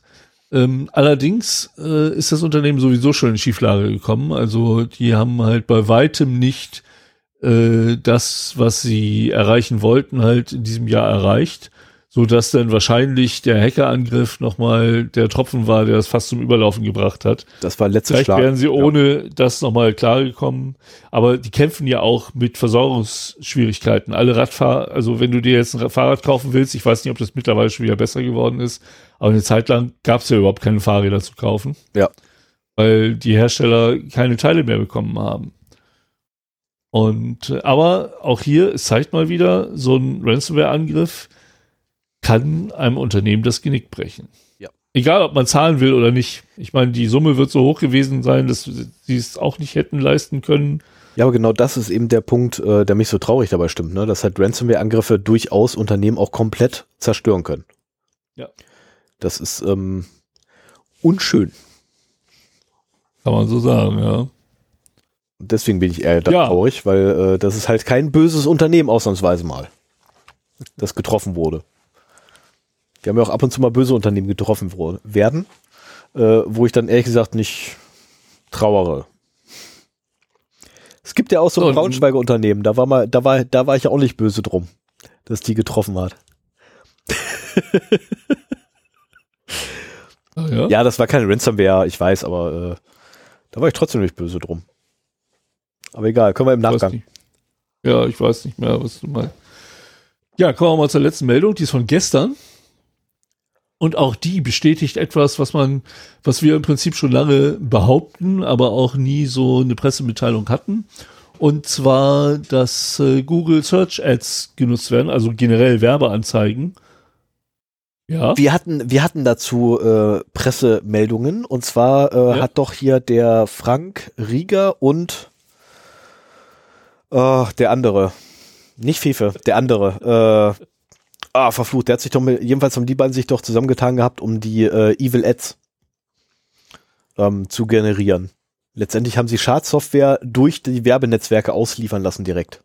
Ja, sie haben, sie haben gezeigt, dass es möglich ist, aber das waren ja keine äh, Angriffe in, in the wild. Ja doch, die Auf haben ja Fall, schon hier wird halt die, berichtet- die haben ihre Sachen ja wirklich in the wild gebracht. Ja, aber es war ja trotzdem zur Demonstration. ja, das ist ein anderes Thema. Also hier geht es jedenfalls darum, dass äh, Hacker Google Suchwerbung nutzen, um Opfer auf ihre äh, Seiten zu bekommen. Das war ja immer so eine Aussage, so von wegen, ein Adblocker ist nicht nur schön, damit man keine Werbung mehr sieht, sondern man wird halt auch von solchen Angriffen verschont. In dem Fall ist es auch so. Wir hatten das letzte Mal die Sache, dass ähm, das FBI davor gewarnt hat, Google suchen nicht ohne Adblocker zu fahren. Vielleicht hängt das zusammen, das weiß ich nicht. Gute Auf jeden Fall wird jetzt konkret berichtet, dass äh, kriminelle Hacker gefälschte Webseiten aufsetzen, die für beliebte kostenlose Open Source Software äh, ja aufgesetzt wird und so aussieht, als wäre es die Originalseite. Und dann Anzeigen schalten bei Google für diese Seiten, um dann halt äh, in den Downloads noch ein bisschen was zusätzlich zu verstecken, was da eigentlich nicht drin sein mhm. sollte. Und äh, ich muss sagen, du siehst teilweise in den Google Ads nur wenn du genau hinguckst, dass das überhaupt Ads sind. Ja. Ich habe da jetzt auch vor ein paar Tagen mal auf eins geklickt, wo ich mir dachte so, oh nee, das war es ja gar nicht. Und ähm, es ist teilweise, wenn, wenn die Seite gut gemacht ist und eine gute, einen guten Domain-Name hat, dann ist das gar nicht so einfach, ne? Was heißt, mhm. also hier VLC ist ein beliebter Videoplayer, ist auch unter der Liste der Software, die da gefaked wurde. Ähm, die URL ist videolan.org, so die Originale. Und äh, wenn man jetzt vlc.org nimmt oder so, wird es genug Leute geben, die denken, okay, das ist die, die ist legit, die, da kann man das halt mhm. runterladen. Wir reden immer davon, Software nur von den Originalquellen zu laden. Ja. Aber äh, genau darauf zielt das ab. Und das ist ziemlich äh, perfide. Fies, das ist ziemlich perfide. Das ist einfach perfide. Ja, genau. Das war das Wort, das ich suchte. Und die Software, die sie vortäuschen, ist halt äh, unter anderem VLC, 7-Zip, CC Cleaner oder OBS. Ich bin so froh, Linux zu haben. ja, aber das ich ja, ja, Paketverwaltung. Stimmt, äh, ja, ja, da über die Paketverwaltung äh, hast du ich das. Ich habe zum Glück in der Paketverwaltung einfach direkt mitgeliefert. Ja, und das hat wohl auch ein halbwegs prominentes Opfer getroffen. Oh. Äh, irgendwie eine Krypto-Influencerin, Alex, hm. die äh, online wohl als NFT-Gott genannt wird. Aha. Hm. Kenne ich nicht. Die hat halt von davon erzählt, dass sie sich halt eine OBS-Version runterladen äh, wollte oder runtergeladen hat und installieren wollte. Und äh, als sie das Executable aus, äh, ausgeführt hat. Ich meine, die, die Hacker sind noch nicht mal so schlau, das zu bundeln mit dem Original. ne, sondern sie hat halt beschrieben, sie hat die Exe ausgeführt, da ist nichts passiert. Und kurze Zeit später hat sie festgestellt, dass ihr äh, NFT-Konto auf irgendeinem Marktplatz kompromittiert war und dass im Prinzip äh, alle ihre Krypto und NFTs äh, geklaut worden sind. Oh nein. Das tut mir jetzt ja, ja gar nicht die, leid. Ich meine, die sind eh in, in einem halben Jahr nichts mehr wert. Ja. Aber ähm, darüber ist halt dieser Artikel lanciert worden. Und ich meine, VLC nutze ich. C7-Zip ist auf jedem meiner Rechner drauf, äh, die ich benutze. CC Cleaner nicht. Solche Optimierungssoftwaren halte ich für einen ziemlichen Scam. Aber OBS habe ich halt auch überall drauf. Und ähm, naja, das ist halt schon ärgerlich sowas. OBS habe ich noch nicht überall drauf. Äh, das letzte Gerät, wo ich OBS drauf haben möchte, ähm, da bin ich gerade in der Diskussion mit dem Gerät. Das Gerät lässt mich gerade OBS nicht installieren. Das ist ähm, ah, ja, okay. ärgerlich. weil OBS irgendwie nicht in einer Portable-Version vorhanden ist. Hm, schade. das wäre so einfach. So, wo sind wir jetzt gerade? Ach, wir sind durch. Ja. Ach, verdammt, wir sind ja durch. Muss ich ja mit dem Thema anfangen. Ja. Dann fange ich mal mit dem Thema.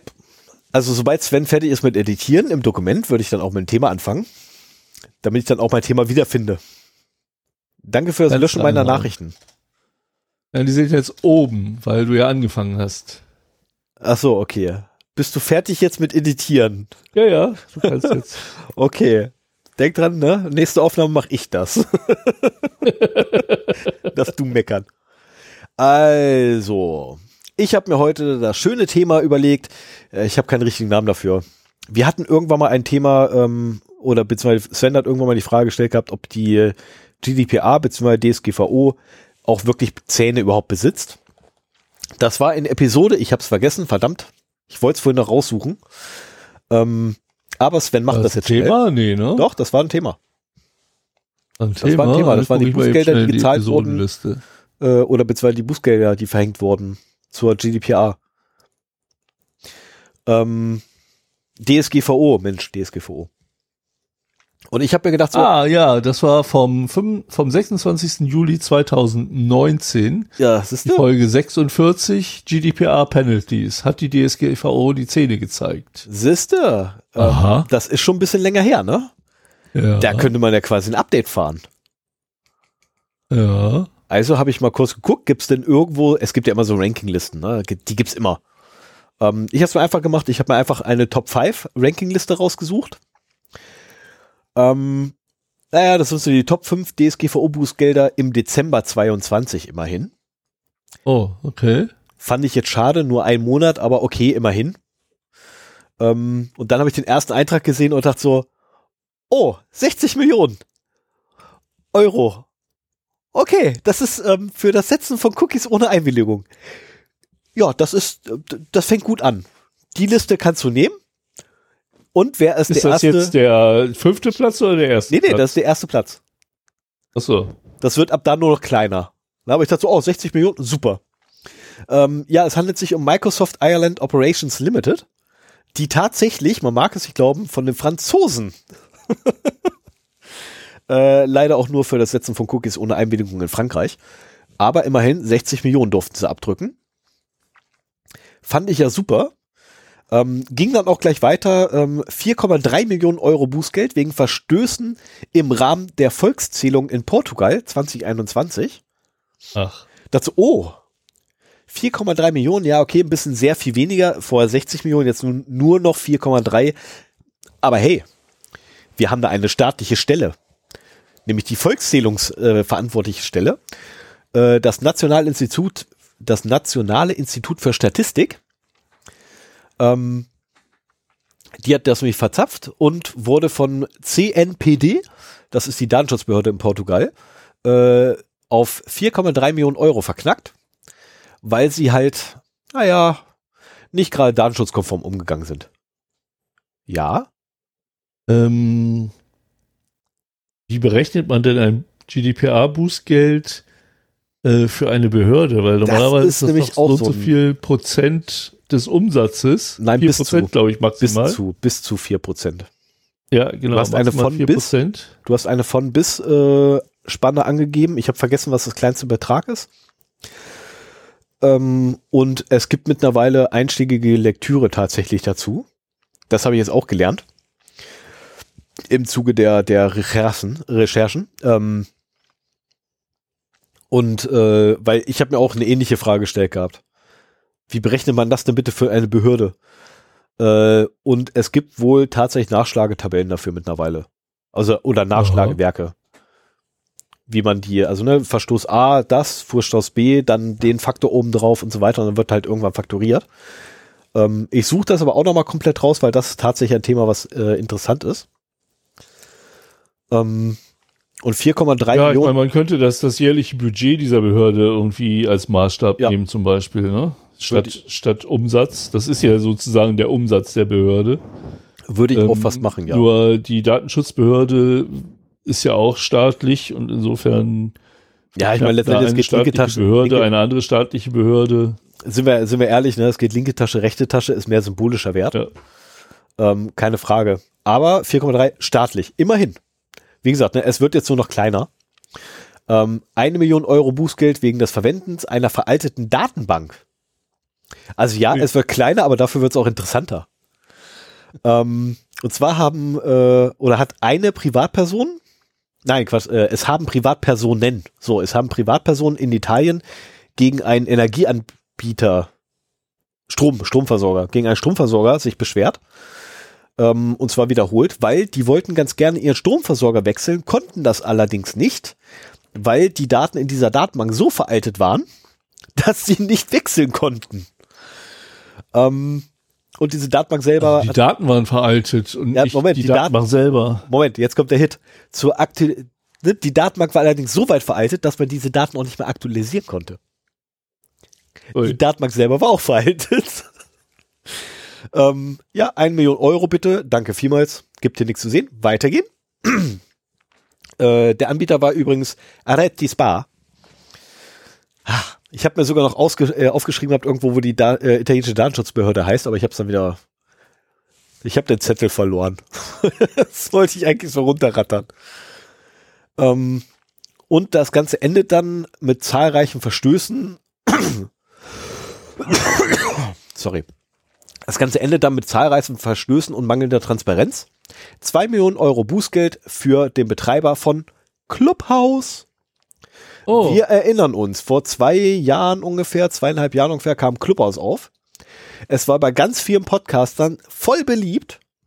Bei ganz vielen Influencern war es super gay beliebt. Und ich habe da gestanden und gesagt, hab, das ist doch eine riesengroße Scheiße. Was damit anfängt, es ist ja nur auf Apple. Das war mein erster Kritikpunkt. Und dann irgendwann habe ich in die äh, Datenschutzrichtlinie reingeguckt und habe da nicht gerade viel gefunden. Und habe dann auch gesagt gehabt, das ist so ein großer Haufen Scheiße hier. Und ja, genau ähm, dafür werden sie jetzt auch verknackt. Für ja, die hatten ja auch einen großen Breach und diverse nur einen. Sicherheitslücken. Die hatten ja, die hatten ja äh, diverse Probleme. Ne? Audioaufnahmen konnten ohne Zustimmung einfach mitgeschnitten werden. Ähm, die konnten äh, oder beziehungsweise du konntest in, in fremde Gespräche einfach reinlaufen, aus Versehen, mit Absicht, ohne dass einer es mitgekriegt hat. Äh, du konntest einen Raum verlassen und trotzdem noch das Audio mit äh, mithören. Äh, du konntest, ähm, oh Gott, da waren so viele Sachen, die du machen konntest. Äh, du Ja, konntest, du konntest mit einfachsten Mitteln konntest du Ist ganze Nutzeraccounts holen. Läuft, läuft das noch? Gibt Weiß das ich nicht. Noch? Keine Ahnung. Kein blassen Schimmer, da müsste man mal den Pit- Tim Prittler, Tim Prittler fragen, der war ja großer Fan davon. Ähm, ich habe keine Ahnung. Kein blassen Schimmer. Ja, ich meine, das war, Clubhouse war auf Audioebene im Prinzip das, was wir am 28. auch gemacht haben. Du hattest da quasi so eine Bühne, eine virtuelle, und konntest da auch jeden aus der Zuhörerschaft hochholen. ja, aber Club. Clubhouse war, war quasi einfach nur die gehypte Version von Teamspeak 3. Also sorry, wenn ich das so, so ganz drastisch ausdrücke und alle, äh, die Clubhouse nutzt, genutzt haben, werden mich jetzt gleich verprügeln wollen. Aber wenn man sich Ja, das Funktionsspektrum anguckt von, von Teamspeak 3, was sie damals hatten, und von Clubhouse, es sind dieselben Funktionen, nur in, nur in schön aussehend. Mehr nicht. Also das ist so, so, äh, Ja, also die, die Innovation war nicht besonders groß, aber sie haben es halt äh, sehr schön aufbereitet, so dass es einfach bedient werden konnte, dass es Mhm. ein Pendant hatte, nämlich so die, die Bühnen in echten Hallen. Ja. Und es kam ja auch, es kam äh, passend zur Pandemie, ne? Darf man auch nicht vergessen, wo alle zu Hause saßen. genau, ist sich also der nach Zeitpunkt hätte Veranstaltungen nicht besser gesehnt sein haben. ja. Der Zeitpunkt hätte nicht besser sein können. Können wir mal gucken, ob die Wikipedia was über die Bedeutung von Clubhouse zur heutigen Zeit. Oh, ich tippe mal auf Nein. Hat das überhaupt noch Bedeutung? Ich habe jetzt letztens übrigens eine E-Mail gekriegt gehabt, ich möchte doch bitte mein, äh, mein, meine Lizenz von Teamspeak aktualisieren. Wo ich da, da stand, so, nö, ich habe schon lange keinen Teamspeak-Server mehr. Aber ist schön, dass ihr den Nee. auch noch könnt. So, ähm, machen wir weiter hier. Ich habe nämlich noch einen. Das ist ja, das ist ja nicht die einzige, das einzige Ranking, ne? Weil ich dachte, so fünf Dinger bist du schnell durch. Siehst ja, wir sind schnell durch. Nach nicht mal zehn Minuten. Wollen wir uns noch eine Top 20 geben? Komm, wir geben uns noch eine Top Ja. 20, oder? Und zwar die größten GDPR-Penalties so far. Und zwar die 2023 Edition. Yeah. Und hier kommen jetzt wirklich Summen. Also ernsthaft, jetzt, jetzt kommen wirklich Zahlen. Ähm, ich hoffe, du hast deinen Kopfhörer auf, weil du brauchst nicht nachrechnen. Ja, Luxemburg. fängst du mal beim, beim letzten an? Oh, ich so beim letzten So, so Anfang. Spannungsbogen. Okay, okay, ich fange okay, ich, ich fang, ich fang von unten an. Okay, ich gehe von unten nach oben. Okay. Notebooksbilliger.de auf Platz Nummer 20. Was meinst du, wie viel Moment, wie viel mussten sie wohl dafür zahlen, dass sie ihre Mitarbeiter Video überwacht haben und zwar für einen gar nicht mal so unkurzen Zeitraum von naja, ungefähr zwei Jahre, ohne Boah. eine gesetzliche Grundlage dafür zu haben. Ähm, sie wurden übrigens überwacht an der Arbeitsstätte selber, in den Verkaufsräumen, im Lager und übrigens auch in Gemeinschaft, äh, in, in, in Common, Common Areas. Also sprich Gemeinschaftsaufenthaltsräume und so weiter. Was meinst du, wie viel mussten Krass. sie zahlen? Ich schätze mal 10,4 Millionen. Ja, du Sack hast nachgeguckt. du ja, natürlich, wenn du nachgeguckt. mir so eine Frage schon stellst. Ähm, aber das ist heftig, weil ich, ich glaube, in vielen Supermärkten und Discountern passiert genau das auch, dass die Leute halt da Kamera überwacht werden äh, oder durch einseitig verspiegelte äh, Bürohäuschen immer unter ständiger Beobachtung stehen. Ich weiß nicht, ob das immer noch so ist. Ja, das ist immer so. Also nein, die, die ständige Beobachtung nicht. Also zumindest hier bei unserem Aldi kann ich das sagen. Die ständige Beobachtung nicht, weil in der Regel sitzt da keiner drin, weil derjenige, der eigentlich drin sitzen würde, der mit auf dem Parkett arbeitet. Also die sind so maßlos unterbesetzt, ob du da jetzt eine Videokamera laufen lässt oder Peng. aber ja, ist genauso furchtbar, keine Frage. Ja, aber das, das Beobachten von Mitarbeitern über Kameras ist Äh, auch so eine Ja, Angewohnheit von Arbeitgebern, wo ich mir denke, so was, was ist falsch mit euch? habe ich übrigens auch schon erwähnt, Aber- dass die Datenschutzkonferenz äh, jetzt die Aussage getroffen hat, Office 365 ist nicht GDPR-konform betreibbar. Für Behörden, ja. Ja, nicht nur für Behörden. Doch, für Behörden. Das war genau die Aussage. Äh, Also Behörden- Spaß haben. Die, die dürfen, äh, Behörden dürfen das halt nicht einsetzen. Ja, ist auch gut so. Ist auch gut so. Das einzige Blöde ist, kaum lese ich die dämlichen Bericht von der DSK. Buff! Was sagt mein Telefon mir? Oh, ich installiere mal Office 365 bei dir. Also, Alter, was? Wo kommst du denn her? Und da muss ich ganz ehrlich sagen, das war das erste Mal, dass ich bei uns in der IT angerufen habe, weil ich Sorgen hatte. Vorher war es immer so, naja, sagen wir mal, ich habe ich hab ein wenig Streit gesucht. Ähm, ich, ich wollte etwas haben, ich wusste, warum ich es nicht kriegen durfte. Ich habe trotzdem angerufen.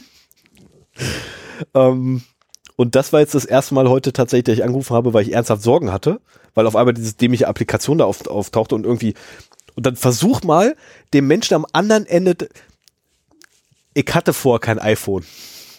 Ich hab, ich benutze das Ding auch jetzt nicht so richtig, weißt du, ich habe da drauf, und da war auf einmal so ein Symbol mit so einem komplett du, dusteres Symbol und das wurde so ganz nach und nach immer heller. Jetzt versuch mal jemand zu erklären, wovon ich rede. Stefan hat das erste Mal gesehen, wie eine iPhone-App äh, installiert wird. Ja. ja, tatsächlich. Oh, also ernsthaft, ich habe ich hab da echt ein bisschen Sorgen gekriegt. Aber mir wurde gesagt, nee, alles gut. Das kriegst du gerade übers MDM. Okay, dann sage ich nichts. So, aber machen wir weiter, Platz 19. Vodafone Italia. Wo wir ja vorhin schon bei Italien waren. Vodafone Italia, wir erinnern uns, Telefon Telefonanbieter in Italien, 12,25 Millionen. Ich habe übrigens erst ab den Top 10 habe ich dann wieder rausgeschrieben, wer, wer, warum, wieso, weshalb, ne? Ähm, weil, Ach so. ja, es wird sonst zu viel. Also das Okay. würde da wirklich den Rahmen sprengen. Ähm, auf Platz Nummer 18 haben wir dann Wind. Ähm, Was ist das? ich glaube, das war auch ein Telefo Telefonanbieter. Zumindest hingen die irgendwie mit den, mit den Telekom-Netzen zusammen. Äh, 16,7 Millionen. Man merkt, die Sprünge werden größer. Ne? Wir haben jetzt einen Sprung von knappen 4 Millionen. Plus, minus. Wir haben Headsets auf. Man Seht es uns nach. Dann kommt Meta. 17 Millionen.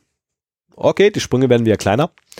Clearview AI auf Platz 16 und auf Platz 15 jeweils 20 Ach, Millionen. Die sind zweimal verknackt Die worden. sind zweimal verknackt worden. Okay, Ähm, dann-. Dann haben wir auf Platz 14 übrigens die Marriott Hotelkette. 20,45 Millionen. Ein regelmäßiger Hörer unseres Podcasts weiß ganz genau, warum sie das gekriegt haben, weil wir haben darüber berichtet. Nämlich für den Datenverlust unter anderem. Dann auf Platz Nummer 13 British Airways. Das fand ich blöd, weil in irgendeiner frühen Episode habe ich noch gesagt gehabt, ich würde lieben gerne mal mit den fliegen. Ähm, 20,4 Millionen. Auf, ja, die kenne ich jetzt wiederum nicht. Auf Platz Nummer 12, Enel Energia. Die kenne ich nicht. Äh, 26,5 Millionen. Also es wirkt wirklich mittlerweile, ne? Riesensprünge. Platz Nummer 11, Tim. Tim ist ein Telekommunik Telekommunikationsanbieter.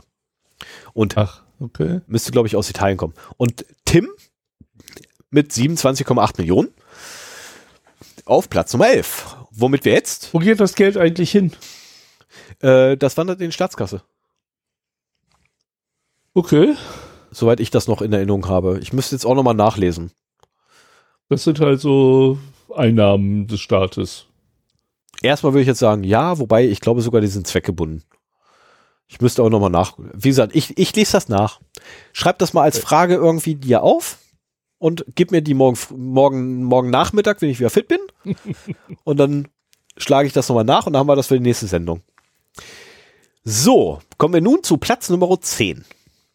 Und ich hoffe, Sven schreibt jetzt mit, bei welchem ich bin, weil ich wahrscheinlich irgendwann nach den nächsten drei, vier vergessen werde, bei welchem Platz wir sind. Die Hamburger Kommission für Datensicherheit und, und Informationsfreiheit. Okay, also letztendlich das BFDI ähm, hat 35,3 Millionen Euro ausgelobt. Und zwar die schwedische Handelskette Hennes und Mauritz. Kennst du die? Ach, H&M. Ja, H&M. Ähm, sie haben nach einem technischen Fehler, Schweden.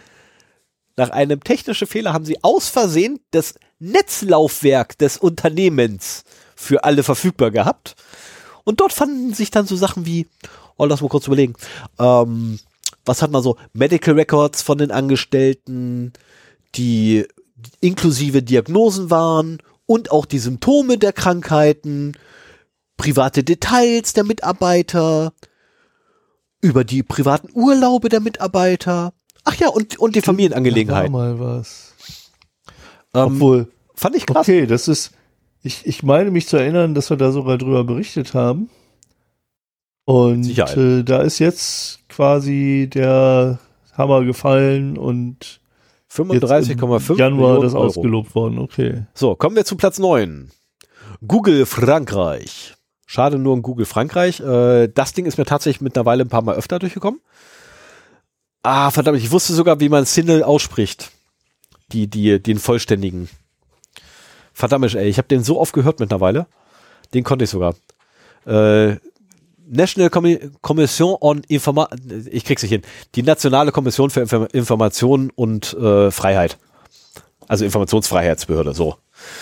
Ähnlich wie bei uns halt auch. Ähm, hat 15 Millionen, Eu 50 Millionen Euro ausgelobt an Google. Ja, wofür? Ja, was denn sonst? Naja, dem Mangel an Transparenz. Inadäquate Informationen für die Nutzer und und ein Mangel an validen, äh, an einer validen Zustimmung betreffend der personalisierten Werbung. Ja, wer hätte es gedacht?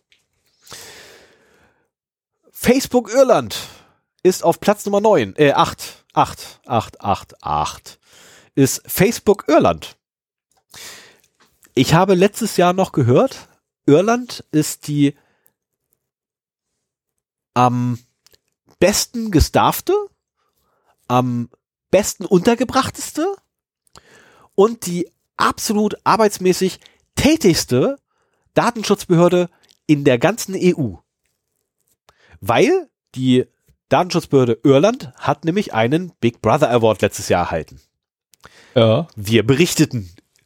Deswegen ähm, wundert es mich auch so. Wir haben jetzt schon von Facebook Irland gehört, äh, dann von Microsoft Irland. Ja, ja, halt dich fest. Die Begründung kriegst du nämlich jetzt.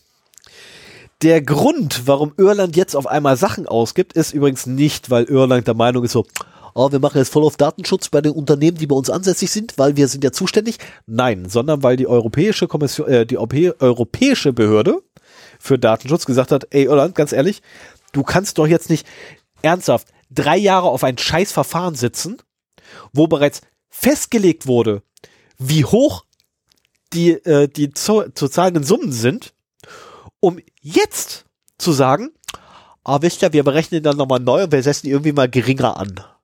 Wir machen die mal kleiner.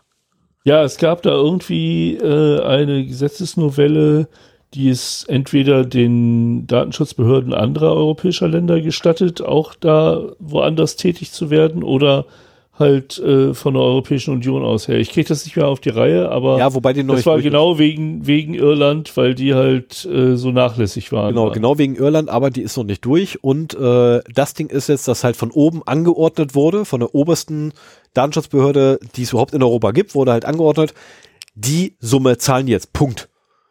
So, und damit oh, ja. ist, ist, das, ist der Drops erstmal gelutscht. So, also Facebook Irland 60 Millionen wie gesagt, ab hier geht es wirklich nur aufwärts. Ne?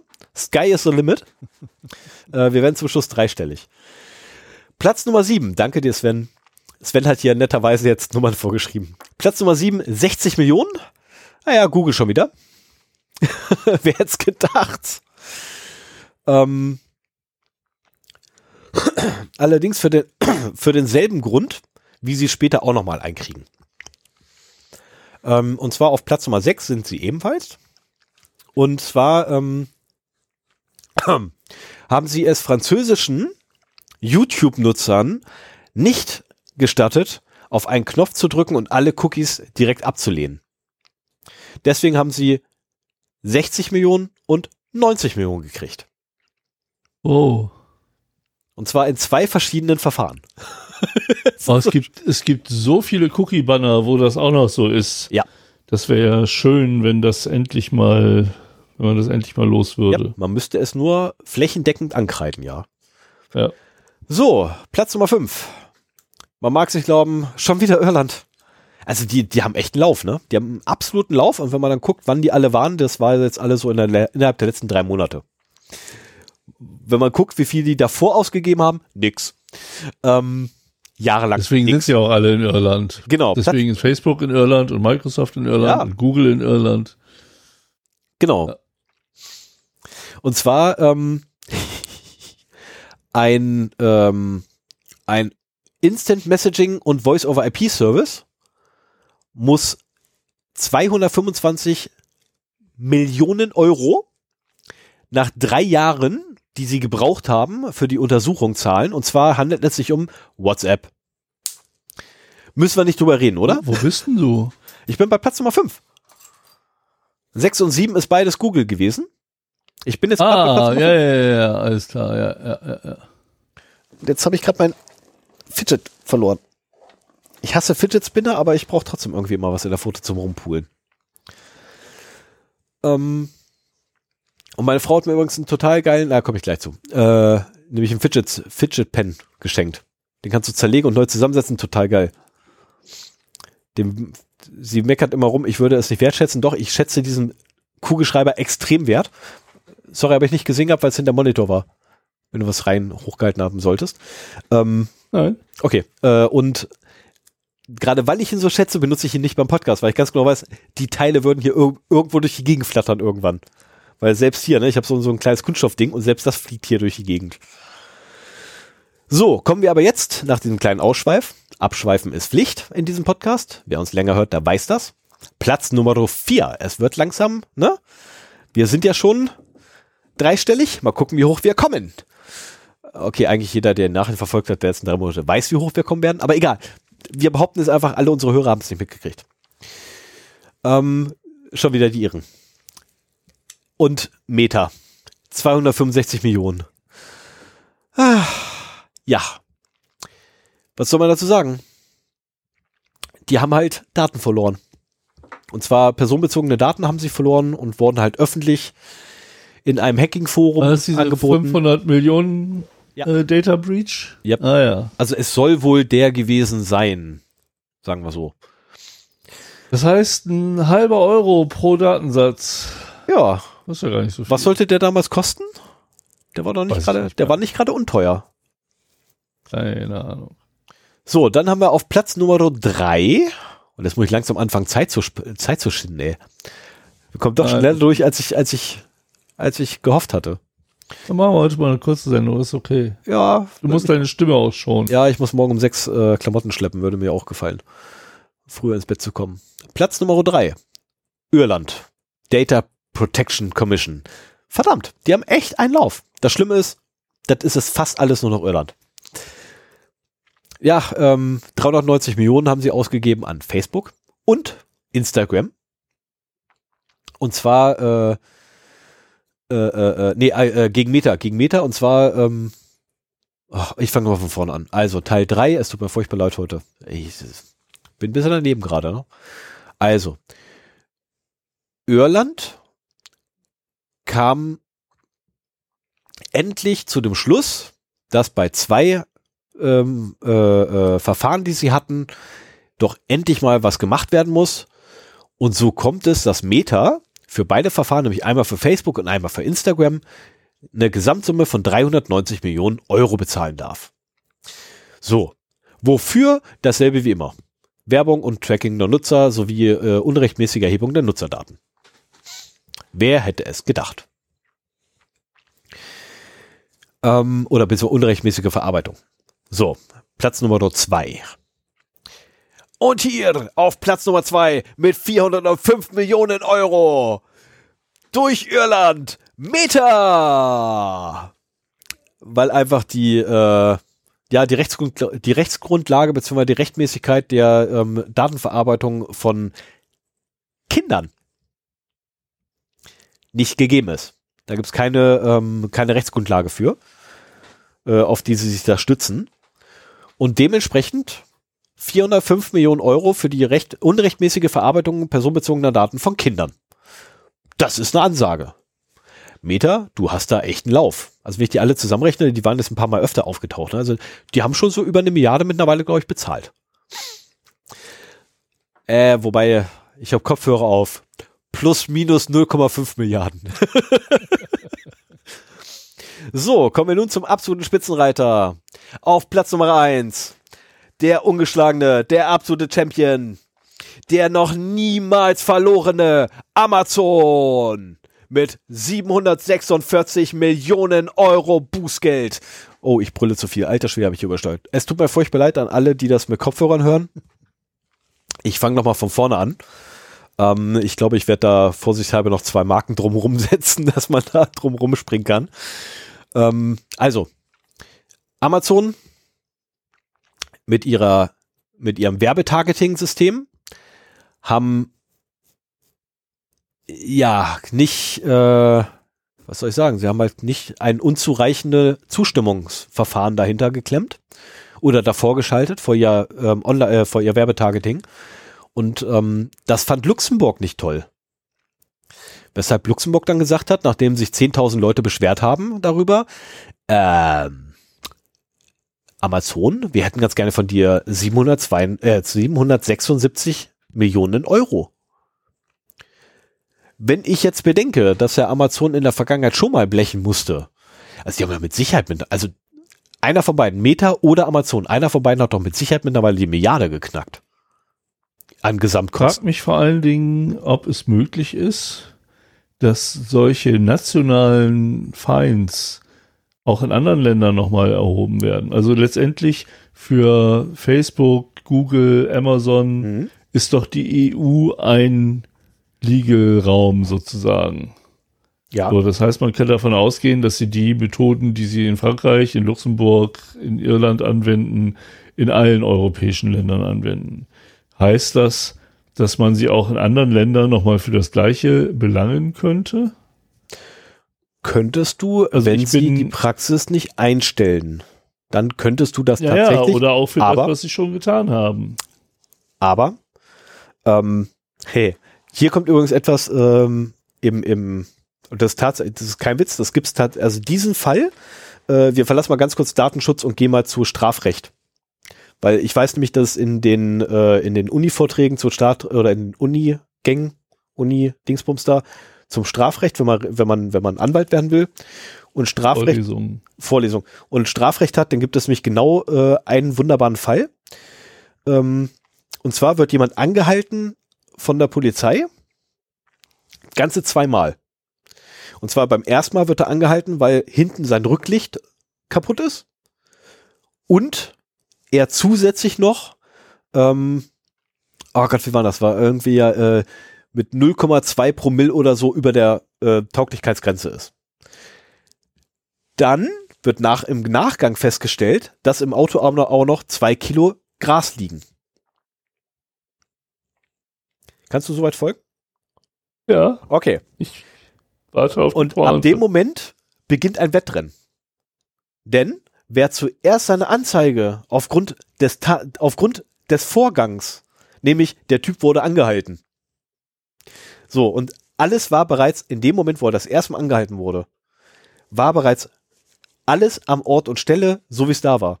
Und nur weil nachträglich zusätzliche Beweise gefunden wurden oder zusätzlich Material gefunden worden, was eine andere Straftat, und zwar einen völlig anderen Straftatbestand, impliziert hat, darf er nicht für den angezeigt werden, wenn der erste Straftatbestand tatsächlich zuerst ähm, vorgetragen wird.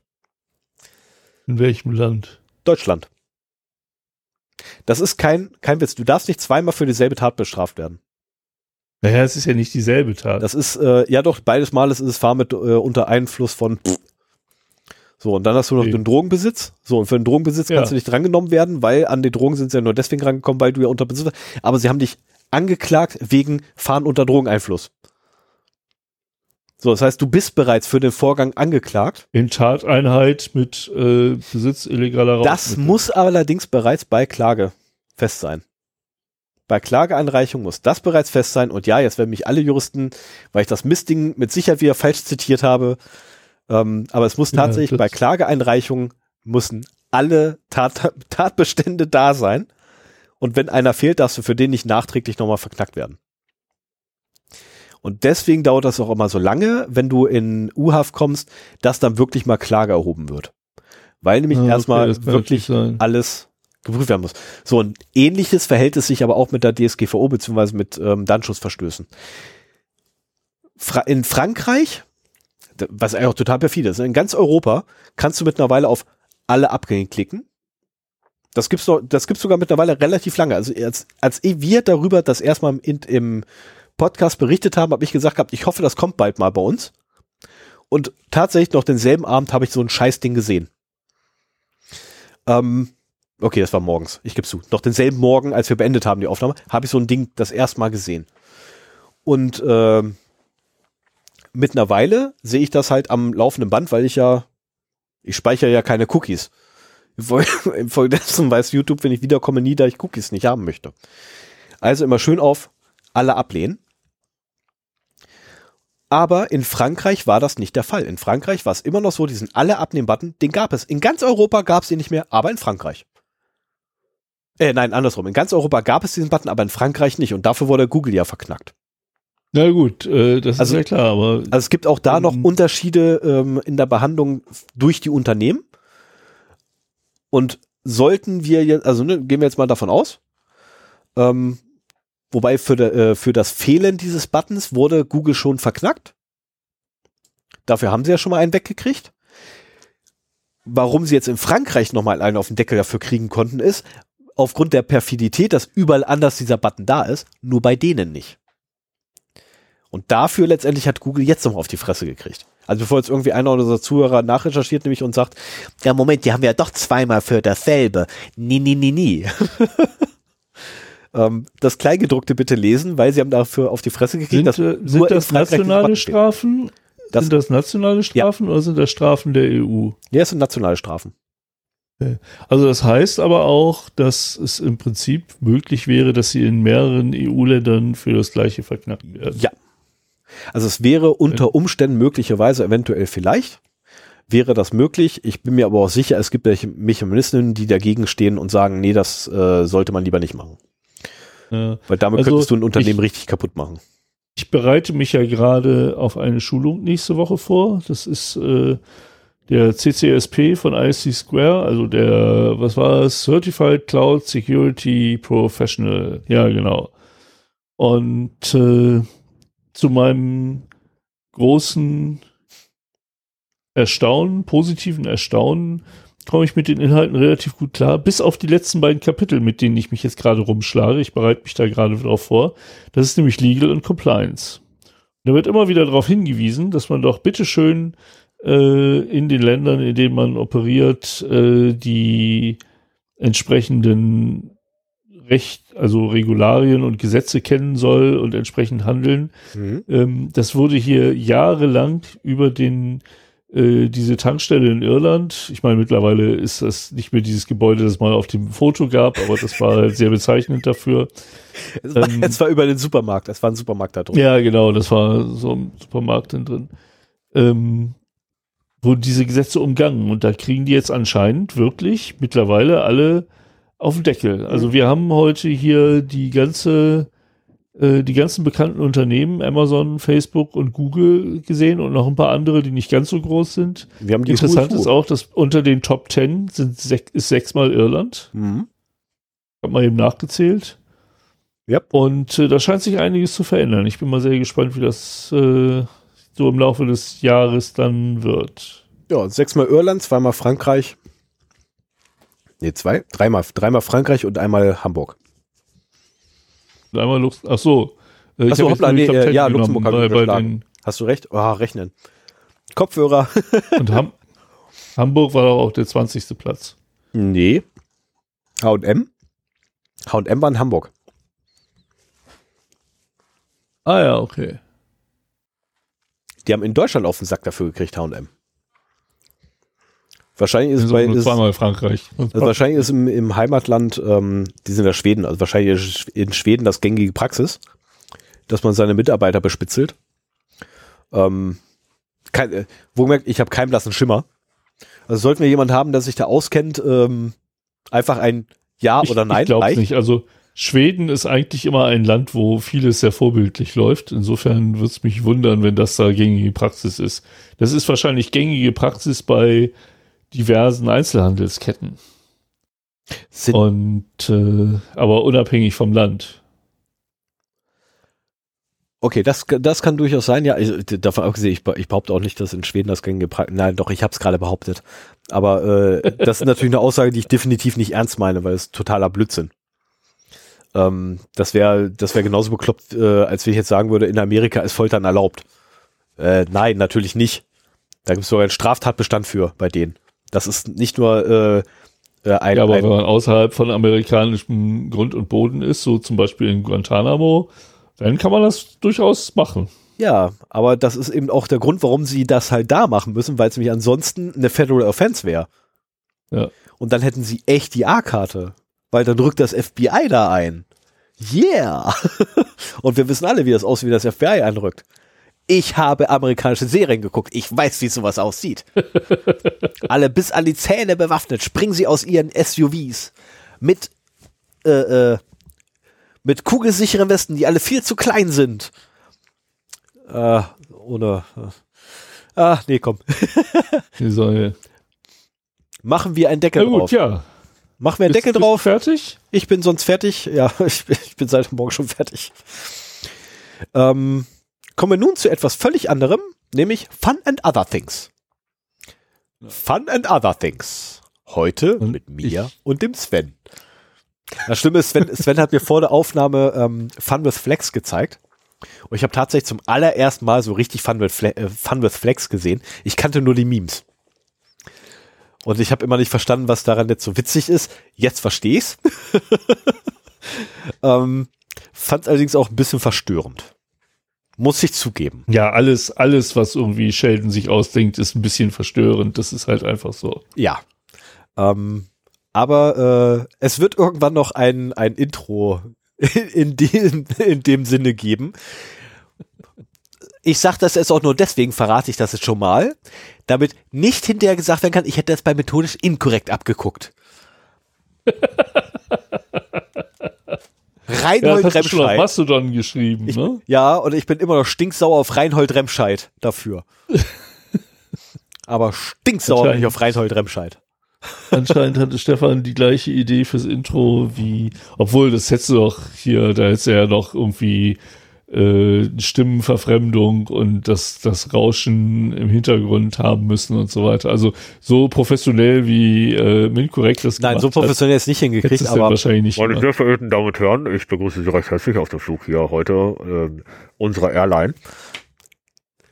also sorry, aber das kriegt man immer hin. So ein Schnodder. Davon abgesehen übrigens, ne, wir werden, wir werden ins, äh, nach Nerdistan geflogen, von Neuland aus. Ah ja. Na, so viel sei mal verraten, ne, auf unserem Flug von Neuland nach Nerdistan. Muss ja, ne? Und ne, ich bin natürlich, also nein, in, ausnahmsweise wäre ich dann der Pilot gewesen und Sven wäre halt der Co-Pilot. Was eigentlich blödsinnig ist. Eigentlich ist Sven der Oder, oder der Flugbegleiter. Nee, nee, nee, nee, nee. du- passend zu deinen Äußerungen die Bewegung machen muss. Genau. Ja, das Ja, soll auch. ich mal Das? Ballett, das Ballett. Ähm, ja, möchtest du das oder ich? Ja, ich fange erst mal an. Okay. Du hast jetzt zu viel geredet. Kann ich mal wieder ein bisschen was übernehmen? Ich fress gerade nebenher wieder Lakritze. Also übrigens, liebe Hörerinnen und Hörer, es tut mir furchtbar leid, dass ihr mich heute sehr viel schmatzen hört. Ähm, aber andernfalls würde ich euch hier wirklich die, die Seele aus, den Halb, aus, aus den Ohren pusten, äh, husten. Von daher, seid lieber froh, dass ihr meinen Spatzen hört und mich nicht dauernd husten hört. Wir hören Warum dich trotzdem dauernd husten. Warum lasst ihr jetzt? War das verkehrt? Was? Ja, dass du da irgendwas, ich weiß jetzt nicht mehr, welche Formulierung du hattest, aber es klang lustig. Die Seele So, ich fange jetzt an mit meinem Thema. Verdammt. Ja, genau, aus den Ohren pusten. Egal. Ich, wollte Krypto kaufen. So, Sven ich, wollte äh, Krypto kaufen. Ich wollte Krypto kaufen. Ich nehme mich zwar- zurück in die Show nimm meine, nimm meine Lakritze hier auf meinen Schoß. Ja, Moment, mach das, Moment. aber knistern, knistern nicht so laut rum. Was noch fehlt, wäre jetzt so eine Decke, die ich hier so hinlegen kann. Das ist super. Und, und, und einen heißen Kakao.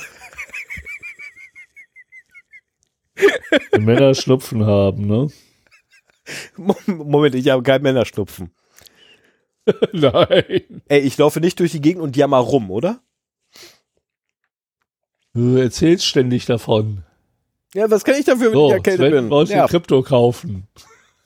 So, so, Sven wollte Krypto kaufen. Sven Ja. wollte Krypto kaufen. Jetzt endlich hier meine Geschichte loswerden.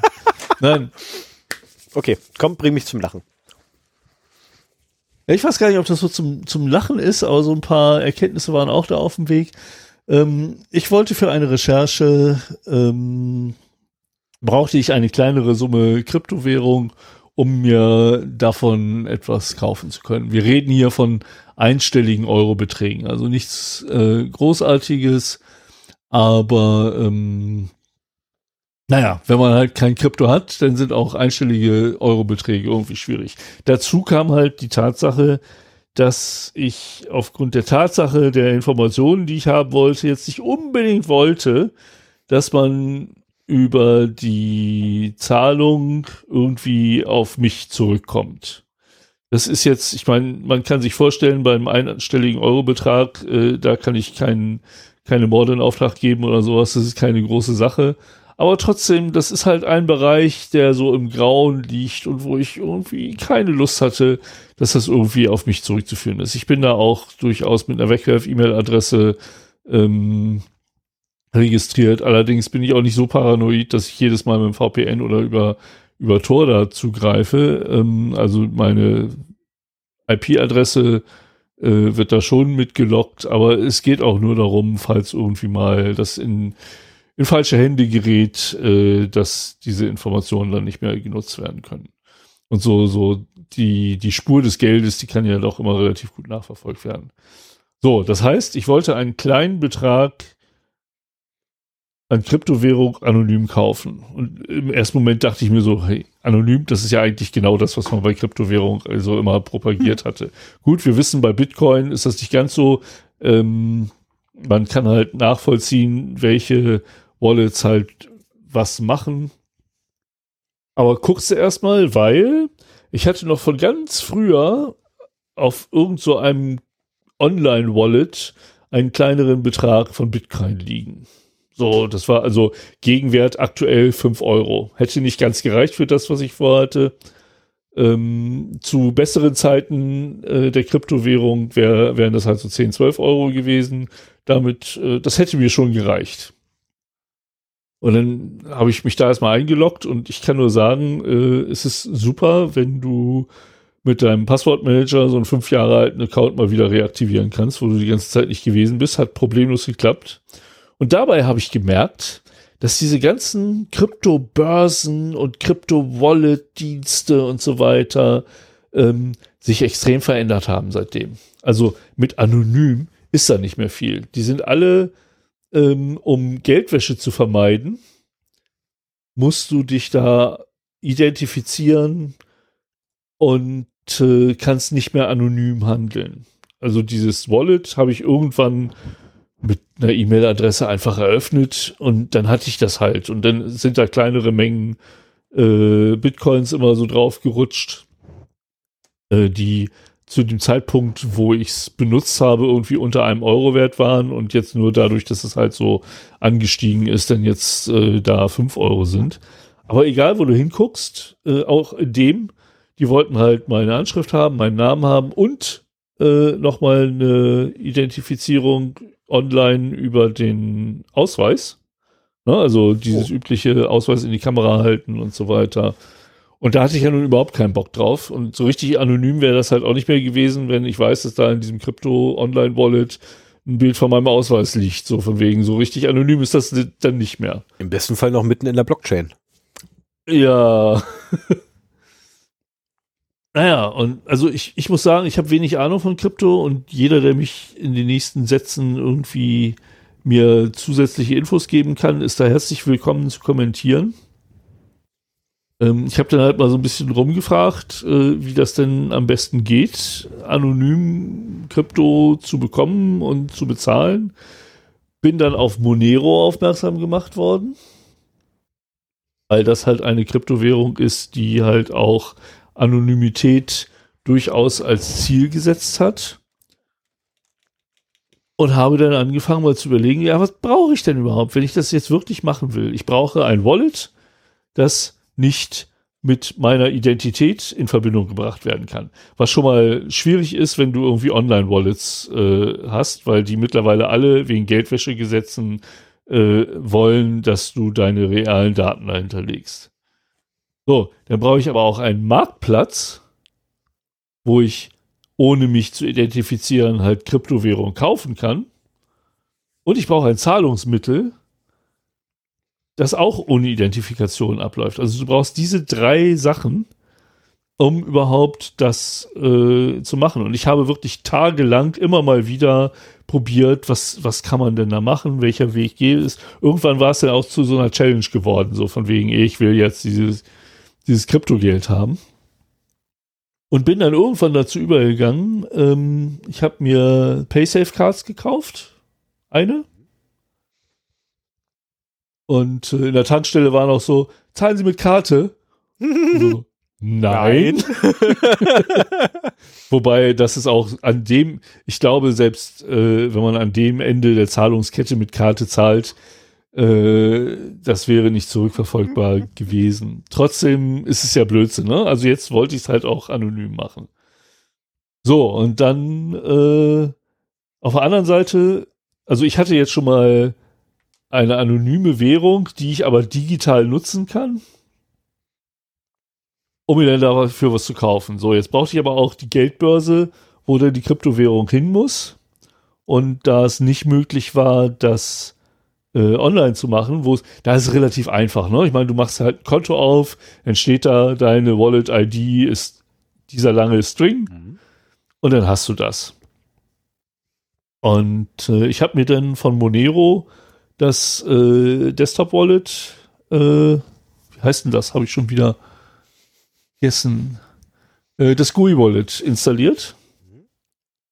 Und äh, das hat auch ganz gut funktioniert. Und dann musst du dich halt noch auf so einen Shady Market bewegen, wo halt äh, du für PaySafe Card Monero bekommst. Mhm. Zwar von irgendwelchen anderen Privatleuten. Und ich hatte vor allen Dingen auch noch keine Ahnung von Monero. Denn der Punkt ist, was ich eigentlich ganz gut finde an der Währung, du kannst für ein Wallet diverse Adressen erstellen. So, und damit hast du das Problem von Bitcoin umgangen, dass du eine Adresse hast und man nachvollziehen kann, dass das Geld äh, da irgendwie drauf geht und dann wieder in irgendeine andere Richtung weiter. Wir haben vor einigen Folgen mal äh, die Wallets von Ransomware-Gruppen, mhm. äh, wo wir die, die IDs, wo die IDs bekannt waren, haben wir beobachtet. Da gibt es sogar Dienste für, die dann halt hier eine Mail schicken, wenn sich da drauf was tut und so weiter. Naja, und ähm, Moment, ich muss mal einen Schluck trinken. Das kann ich wohl. Und du hast halt den, den Vorteil bei Monero, du hast halt beliebig viele Adressen, die du erstellen kannst. Und was mir im Nachhinein Probleme gemacht hat, du kannst sie fürs Senden erstellen, fürs Empfangen erstellen und fürs Lesen erstellen. Und ich habe natürlich prompt in dieser shady Börse, wo ich dann halt bei irgendeinem Typen mir für 20 Euro Monero kaufen wollte, erstmal äh, eigentlich, ach nee, doch, da habe ich noch eine Empfangsadresse erstellt. Nee, habe ich nicht. Trotzdem ist das Geld irgendwann bei mir angekommen. Aber ich war natürlich, das habe ich erst gemerkt, nachdem ich quasi die Paysafe-Codes schon außer Hand gegeben hatte. Und dann gemerkt habe so, hm, wenn du das Geld empfangen willst, hättest du ja eigentlich unter Empfangen eine neue Wallet-Adresse erstellen und ihm schicken sollen und nicht beim Transaktionen äh, Ding. Naja, ist auf jeden Fall gut gegangen. Irgendwann nach so einer Viertelstunde, 20 Minuten kamen dann halt die ersten Monero auf meinem Wallet an. Und äh, ich weiß zwar nicht warum, aber sie kamen dann halt doch noch richtig an. Und ich konnte sie auch noch dann auf dem anderen Marketplace, wo ich wieder, wieder was kaufen wollte dafür, auch rausgeben. Hab dann eine Woche, hab dann erstmal zwei Tage gewartet, es passierte nichts. Hab dann einen Admin angeschrieben, es passierte nichts. Hab dann nochmal eine Woche gewartet, hab dann den zweiten Admin angeschrieben. Der hat sich dann gemeldet, hat auch bestätigt, dass das da ist und dann konnte ich halt meine Recherche fortsetzen, was, wofür ich das Ganze halt ursprünglich gemacht habe. Hm. Ähm, aber ich hätte nicht gedacht, dass das so kompliziert ist. Also erstmal, ich habe 20 Euro äh, Kryptowährung gekauft. Ich musste im Endeffekt 10 Euro bezahlen. Ich habe, glaube ich, jetzt noch 5 Euro in meinem Monero Wallet drin. Der Rest waren Transaktionsgebühren. Und ich habe, als der Preis für Monero so ungefähr bei 150 Euro pro Einheit lag, natürlich auf diesem shady äh, Platz irgendwas zwischen 180 und 190 Euro für Monero bezahlt. Also auch deutlich höher, als eigentlich der Kurs war. Das war halt der Preis dafür, dass er äh, keine Fragen gestellt hat, so nach dem Motto. Und äh, dann kam halt noch so der Gedanke, hm, ja, du könntest ja auch meinen, damit, äh, wenn, wenn, du mal wieder was brauchst, kannst du dir jetzt irgendwie mal so ein bisschen, bisschen Kryptowährung meinen und wenn du mal wieder was brauchst, dann hast du es halt. und wenn das, wenn das jetzt nicht irgendwie wirtschaftlich interessant ist, ist es ja egal. Äh, du kannst es aber auf jeden Fall, also was weiß ich, ich stecke einen Euro in Strom und kriege 80 Cent oder auch nur 50 Cent raus. Ähm, ich, durch die ganzen sonstigen Transaktionen verliere ich ja auch was. Insofern könnte man das halt machen. Und dann habe ich halt noch angefangen, weil es mich interessiert hat, mich einem äh, Mining Pool anzuschließen und halt äh, mit äh, und dann halt da mit zu meinen. Und äh, in der Vergangenheit war es halt so, dass da irgendwie alle ein bis drei Tage ein Block gefunden wurde und eine kleine Ausschüttung an die Miner äh, kam. Es gab natürlich eine Mindestausschüttung. Danach musste ich halt auch sehen, dass eben die möglichst gering ist, weil ich sonst halt mein, meine Monero nie sehen werde, weil sie immer unter der äh, Mindestsumme für die Transaktion sind. Ja, und dann habe ich gemeint. Und den ersten Tag haben sie auch einen Blog gefunden und ich habe ein bisschen was gut geschrieben bekommen. Äh, zweiten oder dritten Tag auch noch. Und dann hat das noch über eine Woche gedauert, bis ein dritter Blog gefunden wurde der mich dann über die minimale Auszahlungssumme gehieft hat, so dass ich halt äh, das Geld, das ich mir ermeint habe, auch bekam. Das Happy hat so End. fast fast zwei Wochen gedauert. Ich würde mal sagen, so zwölf Tage waren das. Und ich habe in Kryptowährung 27 Cent ausgezahlt bekommen. Hier. Mining lohnt Gleichzeitig, gleichzeitig waren die Stromkosten, also Monero meint man halt auch mit der CPU, nicht mit der GPU, Gleichzeitig, ich habe mal so grob überschlagen, ich denke mal, ich werde so einen Euro Strom am Tag für meinen Rechner benutzen. Da ist dann schon berücksichtigt, dass ich den auch sonst täglich benutzt hätte. Also ich habe ihn halt durchlaufen lassen, 24 Stunden. Ähm, aber ich habe den ja sonst auch einige Stunden am Tag an. Und das ist so mit einem ganz dicken Ingenieursdaumen gerechnet, so ein Euro am Tag Strom. So, das heißt, ich stecke da in 12, 14 Tagen, naja, 12, 14 Euro rein und kriege 27 Cent raus. Dass das Geil. so ein schlechter, so eine schlechte Quote ist, hätte ich nicht gedacht. Also ich habe es wirklich durchgezogen, bis halt dieser dritte Block noch gefunden wurde, weil ich halt wissen wollte, wie lange das jetzt dauert und damit ich halt wenigstens meine mhm. wenigen Monero rausgezahlt bekomme. Ist trotzdem irgendwie ein witziges Gefühl, Kryptowährung zu besitzen, auch wenn es irgendwie nur einstellige Eurobeträge sind. Ja, ich habe eine Aktie. eine einzige, aber ich ja. habe eine Aktie. du bist Aktionär. Das genau, ist das ist so.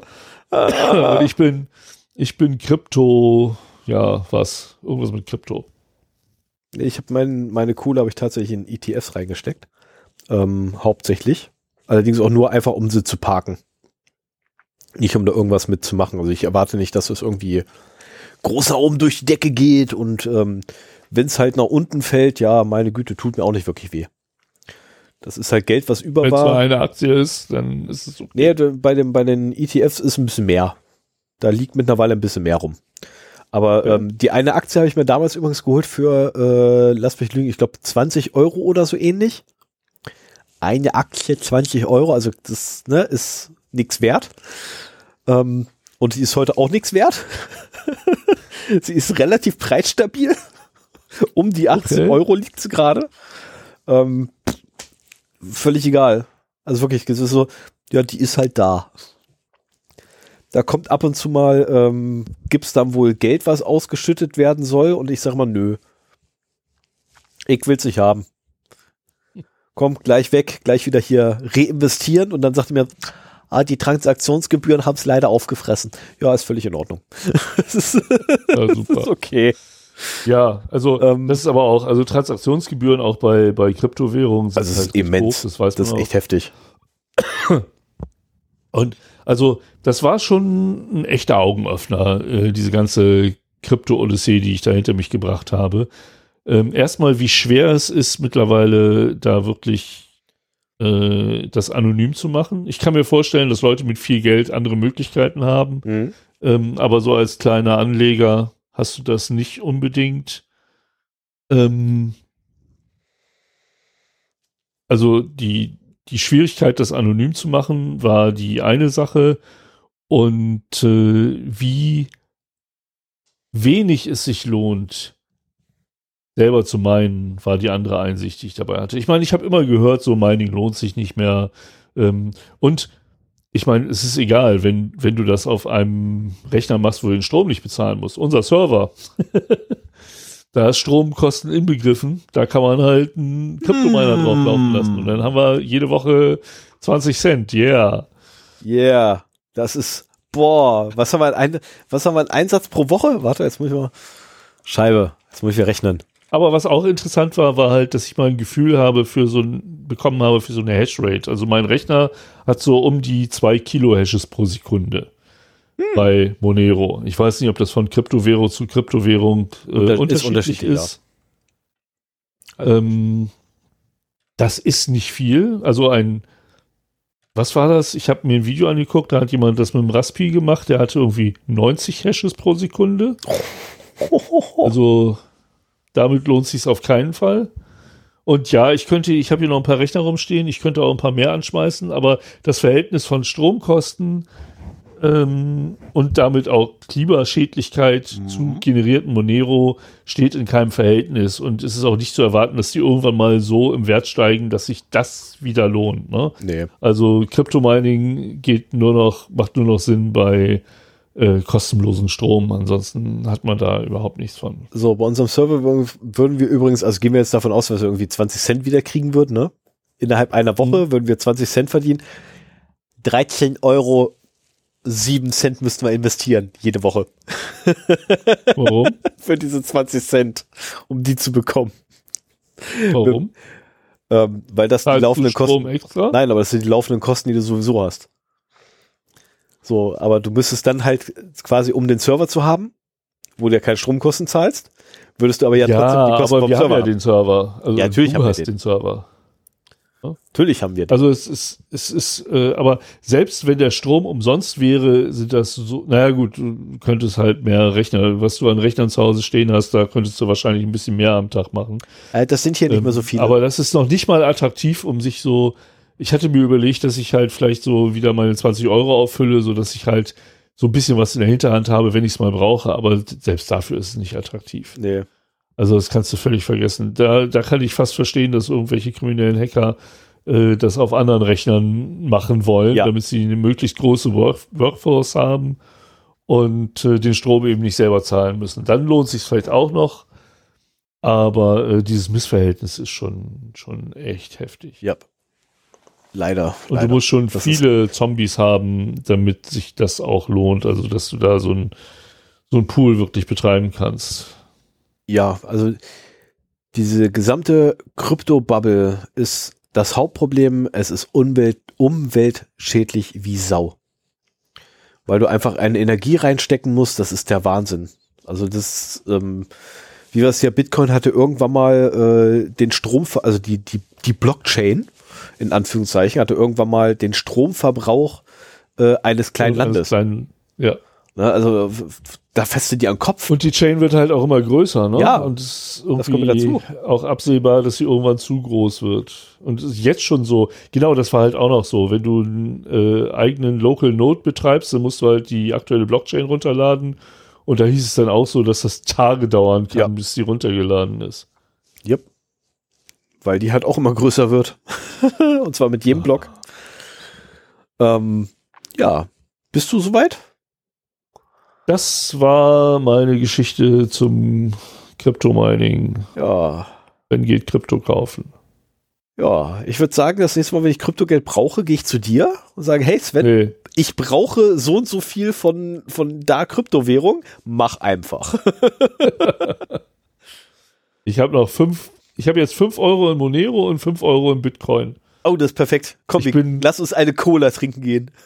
Ich bin Multi-Krypto-Besitzer. Aber eine, eine Sache frage ich mich jetzt doch noch. Ne? Es gibt ja die ganzen Leute, die, die in der Anfangszeit von Bitcoin auch ihre Pizza mit Bitcoin bezahlt haben. Die werden sich jetzt ärgern, weil die Pizza hat im Nachhinein ein paar tausend Euro gekostet. Das ist nämlich genau der Punkt, den ich gerade sagen wollte. Wie fühlt man sich da eigentlich? ich kenne leider keinen, aber wie fühlt man sich da? Oder wenn, ach Gott, wo war denn das hier? Wenn man, wenn man hier am, am, es gab irgendwann Süßigkeitenautomaten, wo du mit Bitcoin bezahlt hast. Und ich so, what? Ja, ich meine, äh, niemand hat diese Steigerung erstmal erwartet und das ist ja auch das, was diesen ganzen Krypto-Hype ausgelöst hat. Ich meine, ich habe angefangen, Krypto zu beobachten, also Bitcoin, als die bei 300 Euro waren. Und äh, ich ärgere mich immer noch, dass ich damals nicht gesagt habe, hier, komm her, 300 Euro Spielgeld, ich kaufe mir mal einen. Mhm. Zur Höchstzeit wär, wären das 50.000 Euro gewesen, Ja. die ich damit hätte gemacht hätte. Und dass es da natürlich Leute gibt, die äh, meinetwegen auch selber gemeint haben. Ne? Mhm. Damals war es auch noch, Ach, äh, möglich, mit, mit einer normalen Grafikkarte Bitcoin zu meinen. Und wenn du dann irgendwie ein paar davon hattest, dann hattest du, wenn du genu lange genug gehalten hast, wirklich nennenswerte Beträge. Du willst Aber- einfach rudeln. Ich habe keine Ahnung, was das ist. Aber wenn ich mir für 300 Euro Bitcoin gekauft hätte, Mhm. der wäre auf 1000 Euro gestiegen, hätte ich ihn doch verkauft. Ja, klar.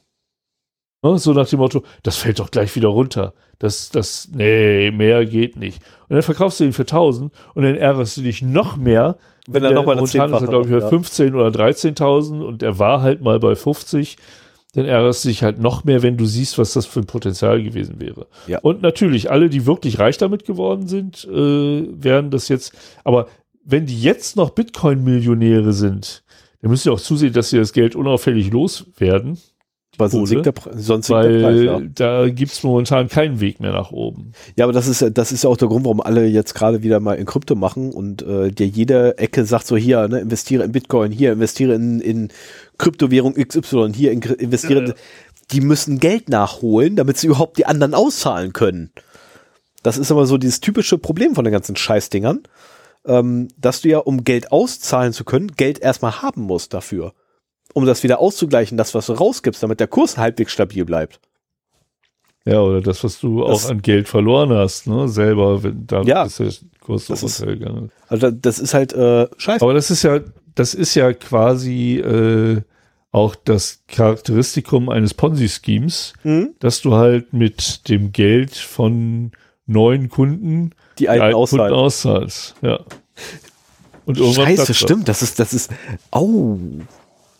Ist diese ganze Kryptokram nicht einfach nur ein riesengroßer Ponzi-Scheme?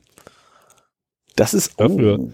Kenne ich mich zu wenig damit aus, um das jetzt wirklich beurteilen zu können. Aber ähm, ich kann, wer jetzt noch Krypto hat, sollte zusehen, dass er die los wird. Ansonsten kriegt er halt noch mehr Verlust. Ist, ist so meine Meinung dazu. Zumal auch die Energiekosten ins Exorbitante steigen werden. Also ich habe, was die Wertentwicklung angeht, habe ich keinerlei Ahnung. Ich habe da nicht mal eine Idee für.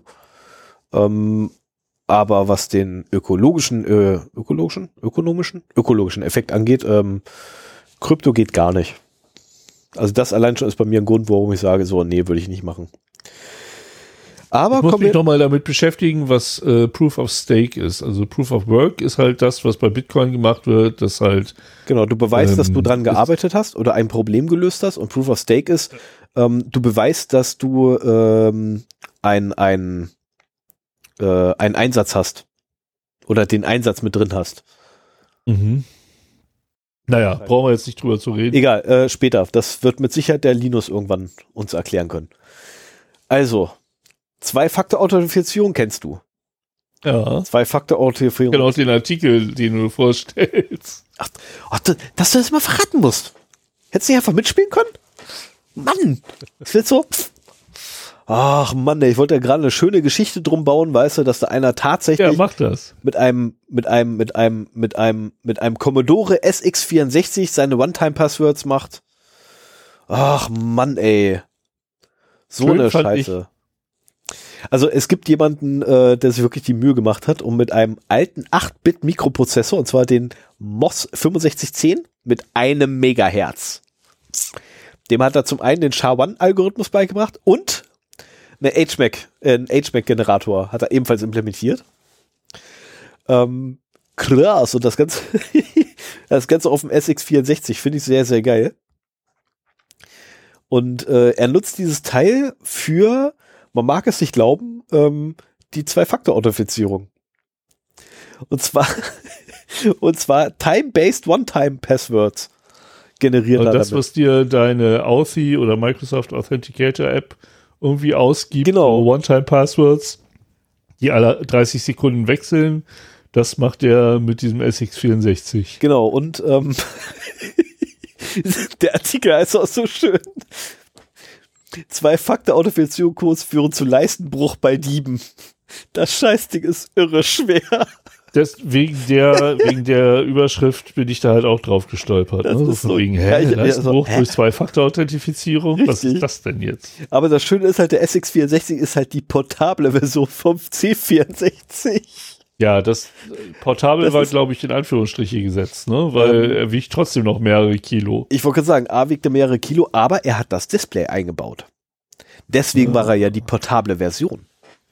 Aber so ein, so ein ja, das macht er nicht. das gerade in die Kamera. Das ist so ein winziges. Ich habe übrigens ja, aber, für meinen aber, aber ersten C64 hatte ich auch so einen großen Schwarz-Weiß-Fernseher, der so, ja, wir reden, ja sagen wir mal, Bildschirmdiagonale 15 Zentimeter war. Ich so. wollte aber gerade sagen, wir reden, wir reden hier aber noch von CRT da waren die Dinger noch geil. In so klein. Da hast du noch richtig was erkannt. Ja. Heutzutage hast du eine Auflösung sondergleichen auf den Teilen. Hast du auch so ein kleines 7 Zoll, äh, nee, was, was habe ich hier rumliegen? 4, 4 Zoll Display mit einer Full HD Auflösung. Ey, da erkennst du gar nichts mehr drauf. da ist völlig egal, was du drauf packst, du erkennst nichts mehr. Das macht noch Spaß, irgendwie ein 640 x 480er Spiel drauf zu spielen, aber alles darüber hinaus macht keinen Spaß mehr. Ja.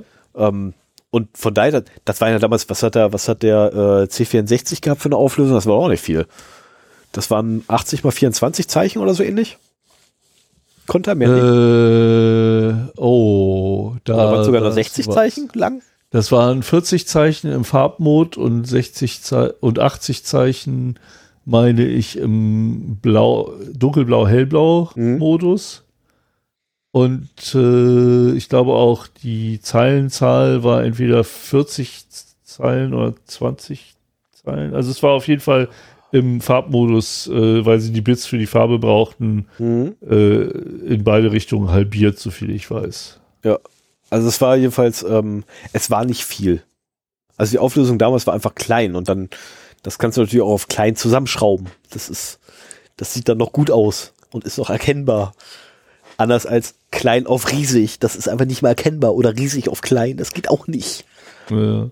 Das ist ja auch so ein, so ein, aber die, die Idee alleine, also ernsthaft, allein auf die Idee zu kommen, oh, ich habe hier ein Megahertz zur Verfügung, ich mach das mal. also ich glaube, der C64 hat immer noch so seine Freunde. Ich hatte auch vor ein ja. paar Folgen mal die Nachricht, dass mhm. es ein neues äh, Betriebssystem dafür wieder gibt. Und äh, da gibt es immer noch Leute, die sich damit beschäftigen. Und es gibt halt auch Leute, die sagen, der C64 war noch der Rechner, den man komplett verstehen konnte. Das stimmt, ja. Das und äh, ich meine, ich habe auch mit dem angefangen und das hat mir sehr geholfen, äh, heutige Rechner zu verstehen, die so komplex geworden sind, dass äh, man das an so einem einfachen Beispiel sehr, deutlich besser verstehen kann. Ähm, da, da muss ich übrigens noch mal äh, Werbung machen für etwas, was ich das erstmal bei MintCorrect gehört habe. What? Und darauf brenne, mir anzugucken, äh, in Oldenburg, was ja oh. sehr in der Nähe meines Heimatortes ist. Sag Bescheid, ich komme mit, ich weiß, was du sagen willst. Gibt es ein Computermuseum. Da stehen alte Rechner und man kann sie sogar benutzen. Die sind halt alle lauffähig. Ich wollte sagen, die funktionieren noch. Und die haben einen neuen Raum mit Arcades noch dazu bekommen. Da kann ich dann meinen Sohn parken. Ich wollte sagen, da könnte ich hoffentlich meine Frau und das Kind parken. genau. Und äh, also da hätte ich so richtig Lust zu. Die nehmen irgendwie zwei Euro Eintritt normalerweise. Ja, da war irgendwie anlässlich einer Minkorrekt Live-Aufführung in Oldenburg hatte das Computermuseum halt extra dann für die Gäste dieser Aufführung da offen und dann konnte man da umsonst reingehen und so weiter. Äh. Darüber habe ich davon überhaupt mitbekommen. Aber ich bin halt, wenn ich meine Mutter besuche, bin ich in der Nähe von Oldenburg mhm. und das ist halt kein, kein Weg dahin. Ja, und du, ganz äh, das ehrlich, will ich mir auf jeden Fall mal angucken. Aber ganz ehrlich, nach Oldenburg können wir rein theoretisch, rein theoretisch, könnten wir auch samstags nach Oldenburg fahren und am selben Tag noch zurück. Ja, klar. Ich bin, ich bin früher äh, zwangsläufig aus Gründen bin ich regelmäßig Freitag, äh, äh, sonntags nach Oldenburg hin und freitags wieder nach Hause gekommen. Oder was andersrum? oh, verflucht. In welche Richtung bin ich gefahren? Nee, oh, Kopfhörer, warte. Nee, ich bin sonntags bin ich hingefahren. Genau, sonntags bin ich nach Oldenburg hingefahren oder Montagmorgens ja. und bin dann äh, zum Wochenende hin wieder hier runtergekommen. Wenn ich mal Bock hatte. Und ganz ehrlich, das ist, was habe ich gebraucht? Äh, äh, mit Intercity sind es, glaube ich, zwei Stunden Fahrzeit oder so. Das ist ein Witz. Ja, also mit, mit dem Auto ist es unter zwei Stunden. Ne, und du steigst halt hier im, Bra ja, aber du brauchst das Auto nicht. Du steigst hier am Hauptbahnhof bei uns, steigst du ein, in Oldburg steigst du aus. Du musst nicht umsteigen, nix. Hoppla. Nicht das Bild hier. Teilweise musst du in Hannover umsteigen, je nachdem, welche Verbindung du hast. Also meine Mutter ist früher noch öfter äh, im Zug gefahren. Mhm. Jetzt seit der Pandemie haben wir sie halt abgeholt. Äh, insofern mache ich das da auch. Ne? Ich fahre halt einmal Richtung Oldenburg lad sie ins Auto und eine Stunde später fahren wir wieder zurück. Ja. Und äh, das ist gut zu machen, das ist schon richtig. Also wie gesagt, ne, das ist. Ja, vielleicht, vielleicht können wir auch mal einen Zero-Day-Firmenausflug machen und äh, uns das Computermuseum da angucken. Äh, Wäre auch eine Möglichkeit. Moment, jetzt spoilerst du doch gerade unsere Pläne für dieses Jahr. Dass wir eine Firma gründen wollten, die Zero Day Company. Nein. Das, das, du kannst doch jetzt nicht spoilern. Hör auf, also, unsere Zuhörenden zu verunsichern.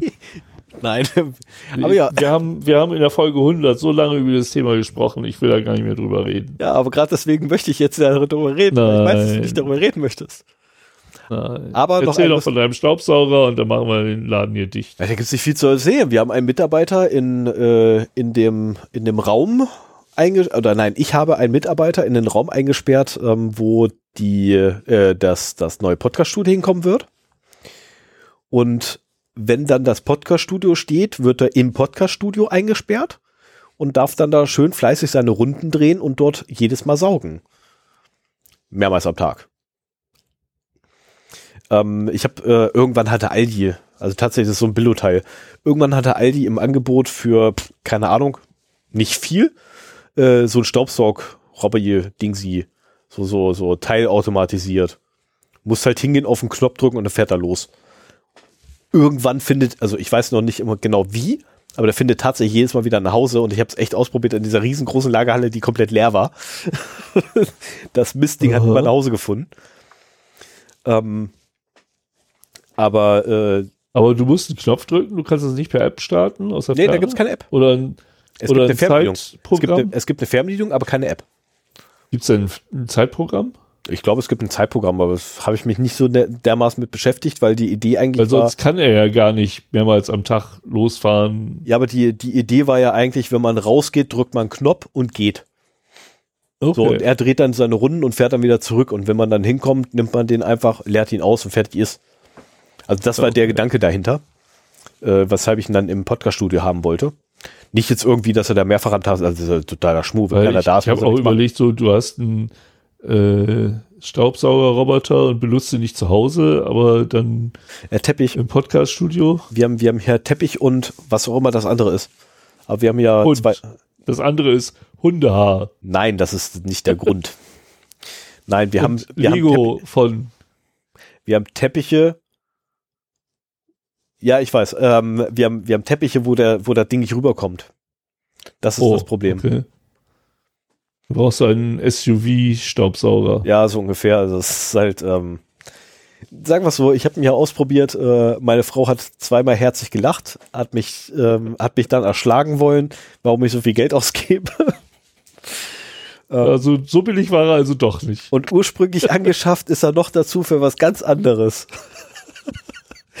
Kennst du den Film äh, Footloose mit Kevin Bacon? Äh, ich habe ihn nie gesehen, aber ich habe jetzt die äh, das Holiday Special der Guardians of the Galaxy gesehen und kenne deswegen Kevin Bacon und äh, so ein bisschen Footloose. Was? Kevin Bacon, der eine Stadt, eine ganze Stadt gerettet hat. Mit Tanzen. ja, genau, genau den Film. Ähm, der, übrigens, guter Film, echt super Film. Ähm, Welcher jetzt Footloose oder Ja, das Holiday Special der Footloose, das of the Guardian? Special fand ich jetzt nicht ganz so prickelnd, aber Footlo Footloose das war okay. lustig. Footloose war super, ja, Guardians hatte, hatte so ein paar lustige Stellen, ja, keine Frage, aber so, wenn ich das ganz betrachtet so, na, ähm, das war wieder so, ähm, ja, irgendwo Selbstbeweihräucherung von Disney wieder. Ähm, Nee, ich fand das, das war einer der wenigen guten Marvel-Filme der letzten Jahre. Ja, aber da, äh, ganz Also ehrlich, ich ey, die haben diese, diese kommt. 30 Minuten haben so viele Cameos reingestopft. Wo Ja, echt war so, der Sache. euer Ernst? Ähm, reiner Fanservice halt. So, aber kommen wir wieder kurz zurück zu Footloose. Da gibt es äh, ein Traktorrennen. Also, nein, ähm, du kennst doch mit Sicherheit hier aus, aus, aus anderen amerikanischen Filmen die, ähm, diese Hasenrennen oder, oder Chicken Runs oder äh, wie auch immer man sie nennen möchte. Nein. Wenn du zwei Autos aufeinander zufahren und ne, wer zuerst weg, wegzieht, der hat halt verloren. Okay. Das Jetzt- machen Leute. Alter, du hast echt blöd? keine. Hast du keine Teenie-Filme geguckt? Keine Coming-of-Age-Filme? Aus den Staaten? Alter. Du vergisst, dass ich, äh, dass meine Teenie-Zeit 20 Jahre früher als deine war. Wir müssen dringend Filme nachholen. Oh nee. Doch, Oh, ich habe du hast die ganzen ich Klassiker hab- vergessen. Ich hab mit, nein, ich, ich mag keine Klassiker. Ich habe mit Levin die drei Star Wars Filme aus den 80ern geguckt Die sind super. und äh, habe mir nur gedacht, so von wegen, wie konnte man damals sowas gucken? Die, die sind so langsam erzählt, das dauert alles so ewig und nee, ich bin überhaupt nicht mehr für Klassiker zu haben. Ich mag auch keine Filme aus den 60ern oder so, das ist alles, oh, What? fürchterlich. Oh. Ich bin Okay. zwar älter als du, aber ich bin mehr für moderne Dinge. Ich werde, ich werde dein Geburtstagsgeschenk ändern müssen. Ich hatte, ich hatte dir, äh, äh, oder nein, ich hatte vor, dir Kinokarten zu schenken. Allerdings nicht für Cinemax oder so, sondern für, für Kino, Das wo halt, Universum. ich weiß nicht, welches das ist. Ja, Universum. Also mittlerweile weiß man nicht mehr, wie, wie die Dinger heißen. Also gegenüber vom, vom äh, City Point, Ja, ja. das kleine. So, Heißt das City Point noch City Point? Nee. Ey, ich bin so Das alt. Also erstmal, ich bin so alt. Aber ja, du hast recht, das war das Universum, weil ähm, das Das ist, Nicht ist das- auch immer noch das Universum. war das das Universum? Ah. Wie hieß denn du das? sollst mir nicht zum Geburtstag schenken. Ja, aber ich wollte ja trotzdem zwei, zwei Karten quasi da, aber das kann ich jetzt auch vergessen. Also wohlgemerkt, das wären zwei Karten gewesen für ne Film deiner Wahl. Ja. Aber- Also äh, Programmkino ist eine feine Sache. Ich gehe gerne ins Universum. Ach, jetzt auf Und einmal. deswegen muss ich ja keine alten Filme gucken. Ja, da laufen aber teilweise auch alte Schinken. Ja, aber da laufen auch neuere Schinken, die halt in den großen Kinos nicht laufen. Also Ah. ich muss sagen, ich gehe lieber ins Universum als in die großen Filme. Wir waren jetzt wieder für Avatar äh, im großen Kino. Ja, war ganz nett, aber ich finde so die, die Zeit der Kinos ist auch wirklich vorbei. Die klagen ja auch alle. Mhm. Und äh, mittlerweile hat man einen großen Fernseher und eine gute Anlage im Wohnzimmer. Viele jedenfalls. Also viel mehr als früher. Ne? In den 90ern wollte ich mir einen HT-PC, Home Theater PC bauen und so weiter. Brauchst du mittlerweile alles gar nicht mehr. Du kaufst dir halt so einen kleinen Streaming-Stick, meinetwegen Fire TV-Stick oder sowas. Yep. haust den hinten in, Rechn in den Fernseher rein, wenn er das nicht selber schon eingebaut hat. Und dann guckst du dir halt über die Streaming-Dienste die Filme deiner Wahl an. Und da musst du halt ein bisschen warten, bis die Kinofilme reinkommen. Aber dafür musst du dich nicht von deinem Sofa wegbewegen. Die Chips kosten halt nur 1,89 und Mhm. nicht 12,50 Euro.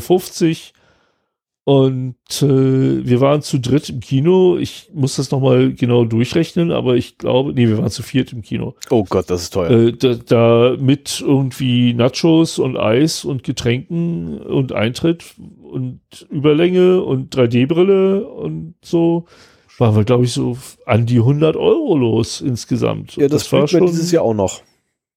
heftig. Das blüht mir Und- dieses Jahr auch, ja. Und das, das braucht halt keiner mehr, weil du halt auch zu Hause in einer besseren Qualität als damals zum Ja. Fernsehen Filme gucken kannst. Ne? Und auch wenn ich, selbst wenn ich hier vor meinem Rechner sitze, habe ich mittlerweile so einen großen Monitor, dass der Blickwinkel fast der gleiche ist wie, ja, nee, im Kino, das ist schon noch größer. Das ist was anderes, aber ich weiß, worauf du hinaus möchtest. Und aber dafür ja, hast du auch keinen, keinen rülpsenden Nachbarn neben dir sitzen Richtig, oder so. oder, oder kein, kein Deppen neben dir sitzen, der mit dem, mit der Lakritze genau in dem Augenblick, weißt du, raschelt, wenn da gerade die wichtigste Information des ganzen Films geflüstert wird.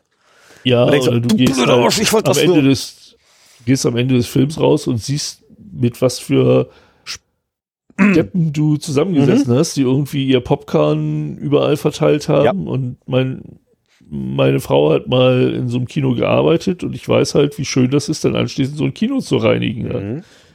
Das äh, muss echt nicht sein. Nee. Naja, also die Zeit der Kinos, ich, ich in den 90ern haben wir einem Freund mal äh, ein Dinosaurier-Wochenende geschenkt und das äh, der Höhepunkt davon war, dass wir nach Hannover gefahren sind, von Braunschweig raus. Also der kam erstmal fürs Wochenende zu uns Mhm.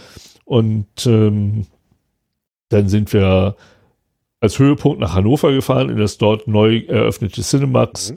und haben halt äh, Jurassic Park gesehen. Saugeiler Film. Und das war noch so die Zeit, wo in der Mitte dann reservierbare Ja, äh, Plätze waren Sitze waren und außenrum war freie Platzwahl. Mhm. Mit anderen Worten, wir waren natürlich, hatten damals nicht viel Geld, wir hatten keine reservierten Plätze gekauft und standen dann halt eine Stunde vor der Aufführung vor dem Kinosaal, damit wir in dem Moment, wo die Tür aufgeht, reinstürmen und uns die besten freien Plätze holen konnten. Ähm, das ist jetzt auch nicht optimal, aber es muss auch nicht jedes Kaff sein Riesenkino haben. Ne? Ich meine, bei uns mittlerweile überall äh, Salzgitter, Wolfenbüttel, Braunschweig, Hannover, Wolfsburg, alle haben so irgendwie ein großes Kino. Mhm. Zur Not muss man dann halt doch mal in eine andere Stadt fahren, um da irgendwie ins Kino zu gehen. Ich weiß nicht, ob das wirklich nötig ist, dass alle auch kleineren Käfer irgendwie so ein eigenes Ki Großraumkino haben. Wie wär's, wenn wir, wenn wir einfach in deinem Kaff ein Kino aufmachen, wir beide?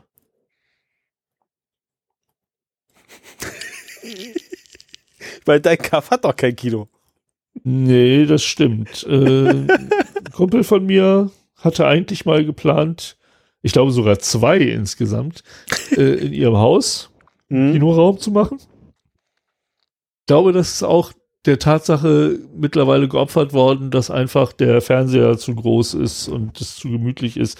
Ähm, du brauchst nicht mehr dedizierten Beamer zu benutzen äh, oder einen großen Bildschirm aufzubauen, weil im Wohnzimmer steht eh alles, was du haben möchtest. Und so ein zusätzlicher Kinoraum wäre ja nochmal teurer. Du würdest dann natürlich auch die Mühe machen, so, so einen Vorhang noch dahin zu machen und möglichst äh, Yep. Also schöne im, Kinobestuhlung. im Vorraum zu unserem zukünftigen Podcast-Studio könnte man auch Filme gucken. Das ist ja schon angeplant. Ja. So, das ist aber mehr, äh, das ist es weniger als echte Kinofläche, sondern mehr als so, äh, du, wir müssen noch warten, komm, wir machen mal schnell irgendwas an. Na, also dafür ist eher gedacht. naja. Aber Ich gut, mein, ähm, ich hab- kommen, wir, kommen wir ganz Ich kurz wieder zurück. Moin, kommen wir ganz kurz wieder zurück zum Staubsauger. Der angeschafft nee, wurde übrigens. das noch eben zu Ende Okay. machen. Ähm, ich habe mir eine MetaQuest 2 geliehen.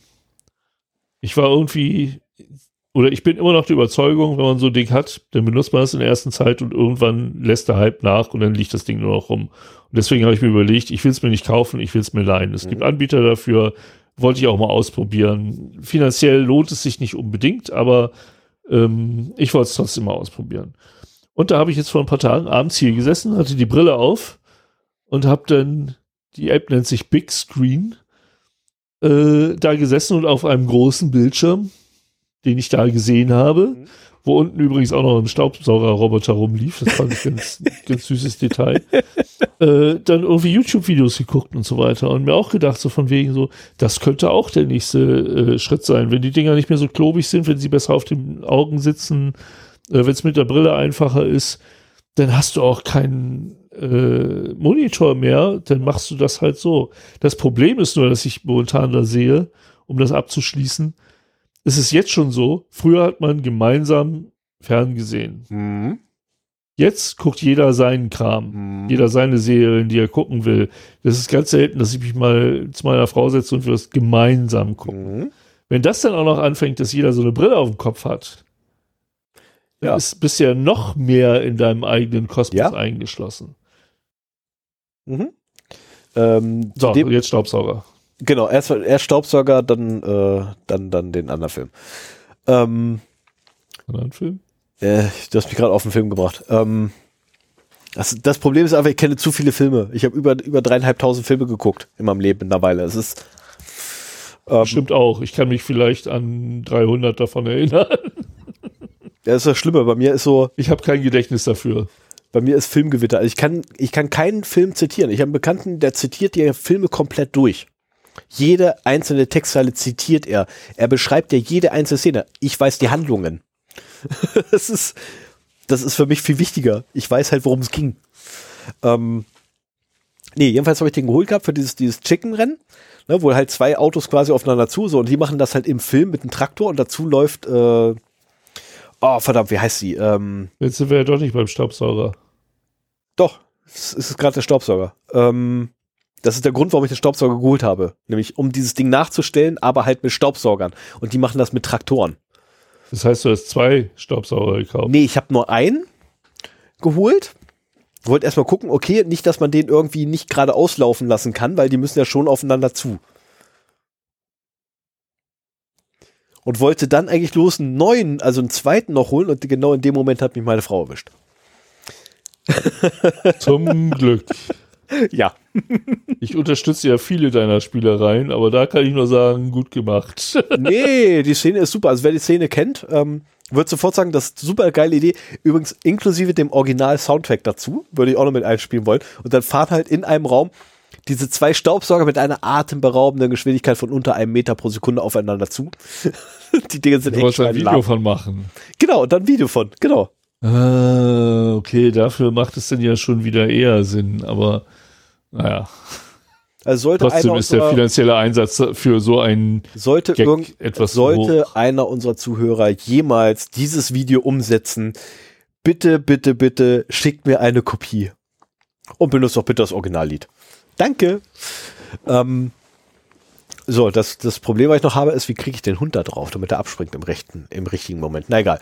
Ähm, du wirst keinen Staubsaugerroboter finden, auf dem äh, dein Hund draufpasst und der dann noch fährt, wenn der ich da drauf sitzt. Letzteres ist der Punkt. Ihn draufkriegen ist nicht das Problem, aber das Ding muss ihn noch bewegen können. Notfalls legt er sich da quer hin, weißt du, es geht auch noch, aber dann kann er sich nicht mehr bewegen. mm. So, dann würde ich aber fast behaupten, ja, würde ich fast sagen, machen wir einfach Feierabend für heute, weil wir haben es jetzt mit einer Weile ja. spät nicht so spät wie sonst. Sehr viel früher als sonst, aber spät. Wir haben zwei oh, Stunden 43 voll. ich habe mir schon gedacht, dass du hier versuchst, noch irgendwie auf die drei Stunden zu kommen, aber das schaffen wir heute nicht mehr. Nee, das äh, Selbst vor. mit dem, mit dem Outro äh, wird das schwierig. Muss auch nicht sein, jedes Mal drei nee. Stunden. Also he heute, heute muss wirklich nicht sein. Ist, ich, bin auch, ich, bin dann auch froh, wenn ich heute im Bett liege. Gut, ihr dann. Und dann mach's gut. Schönen guten Abend, schönen guten Morgen, schöne gute Nacht wann immer ihr uns gehört haben wolltet, äh, habt. Ja, beehrt uns bald wieder und danke vielmals fürs Reinschalten. Von daher, tschüss. Mach's gut, ciao.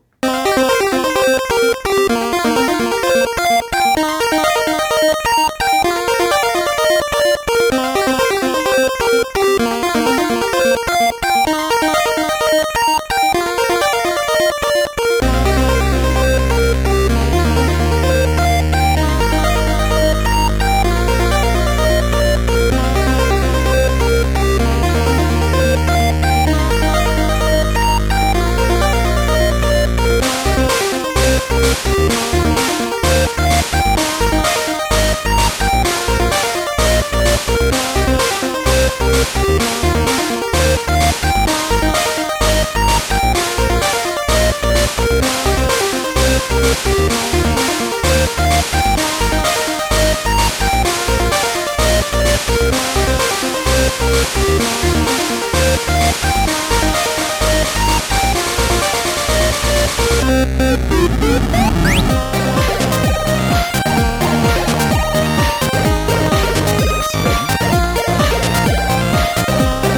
eigentlich unsere NFTs angekündigt?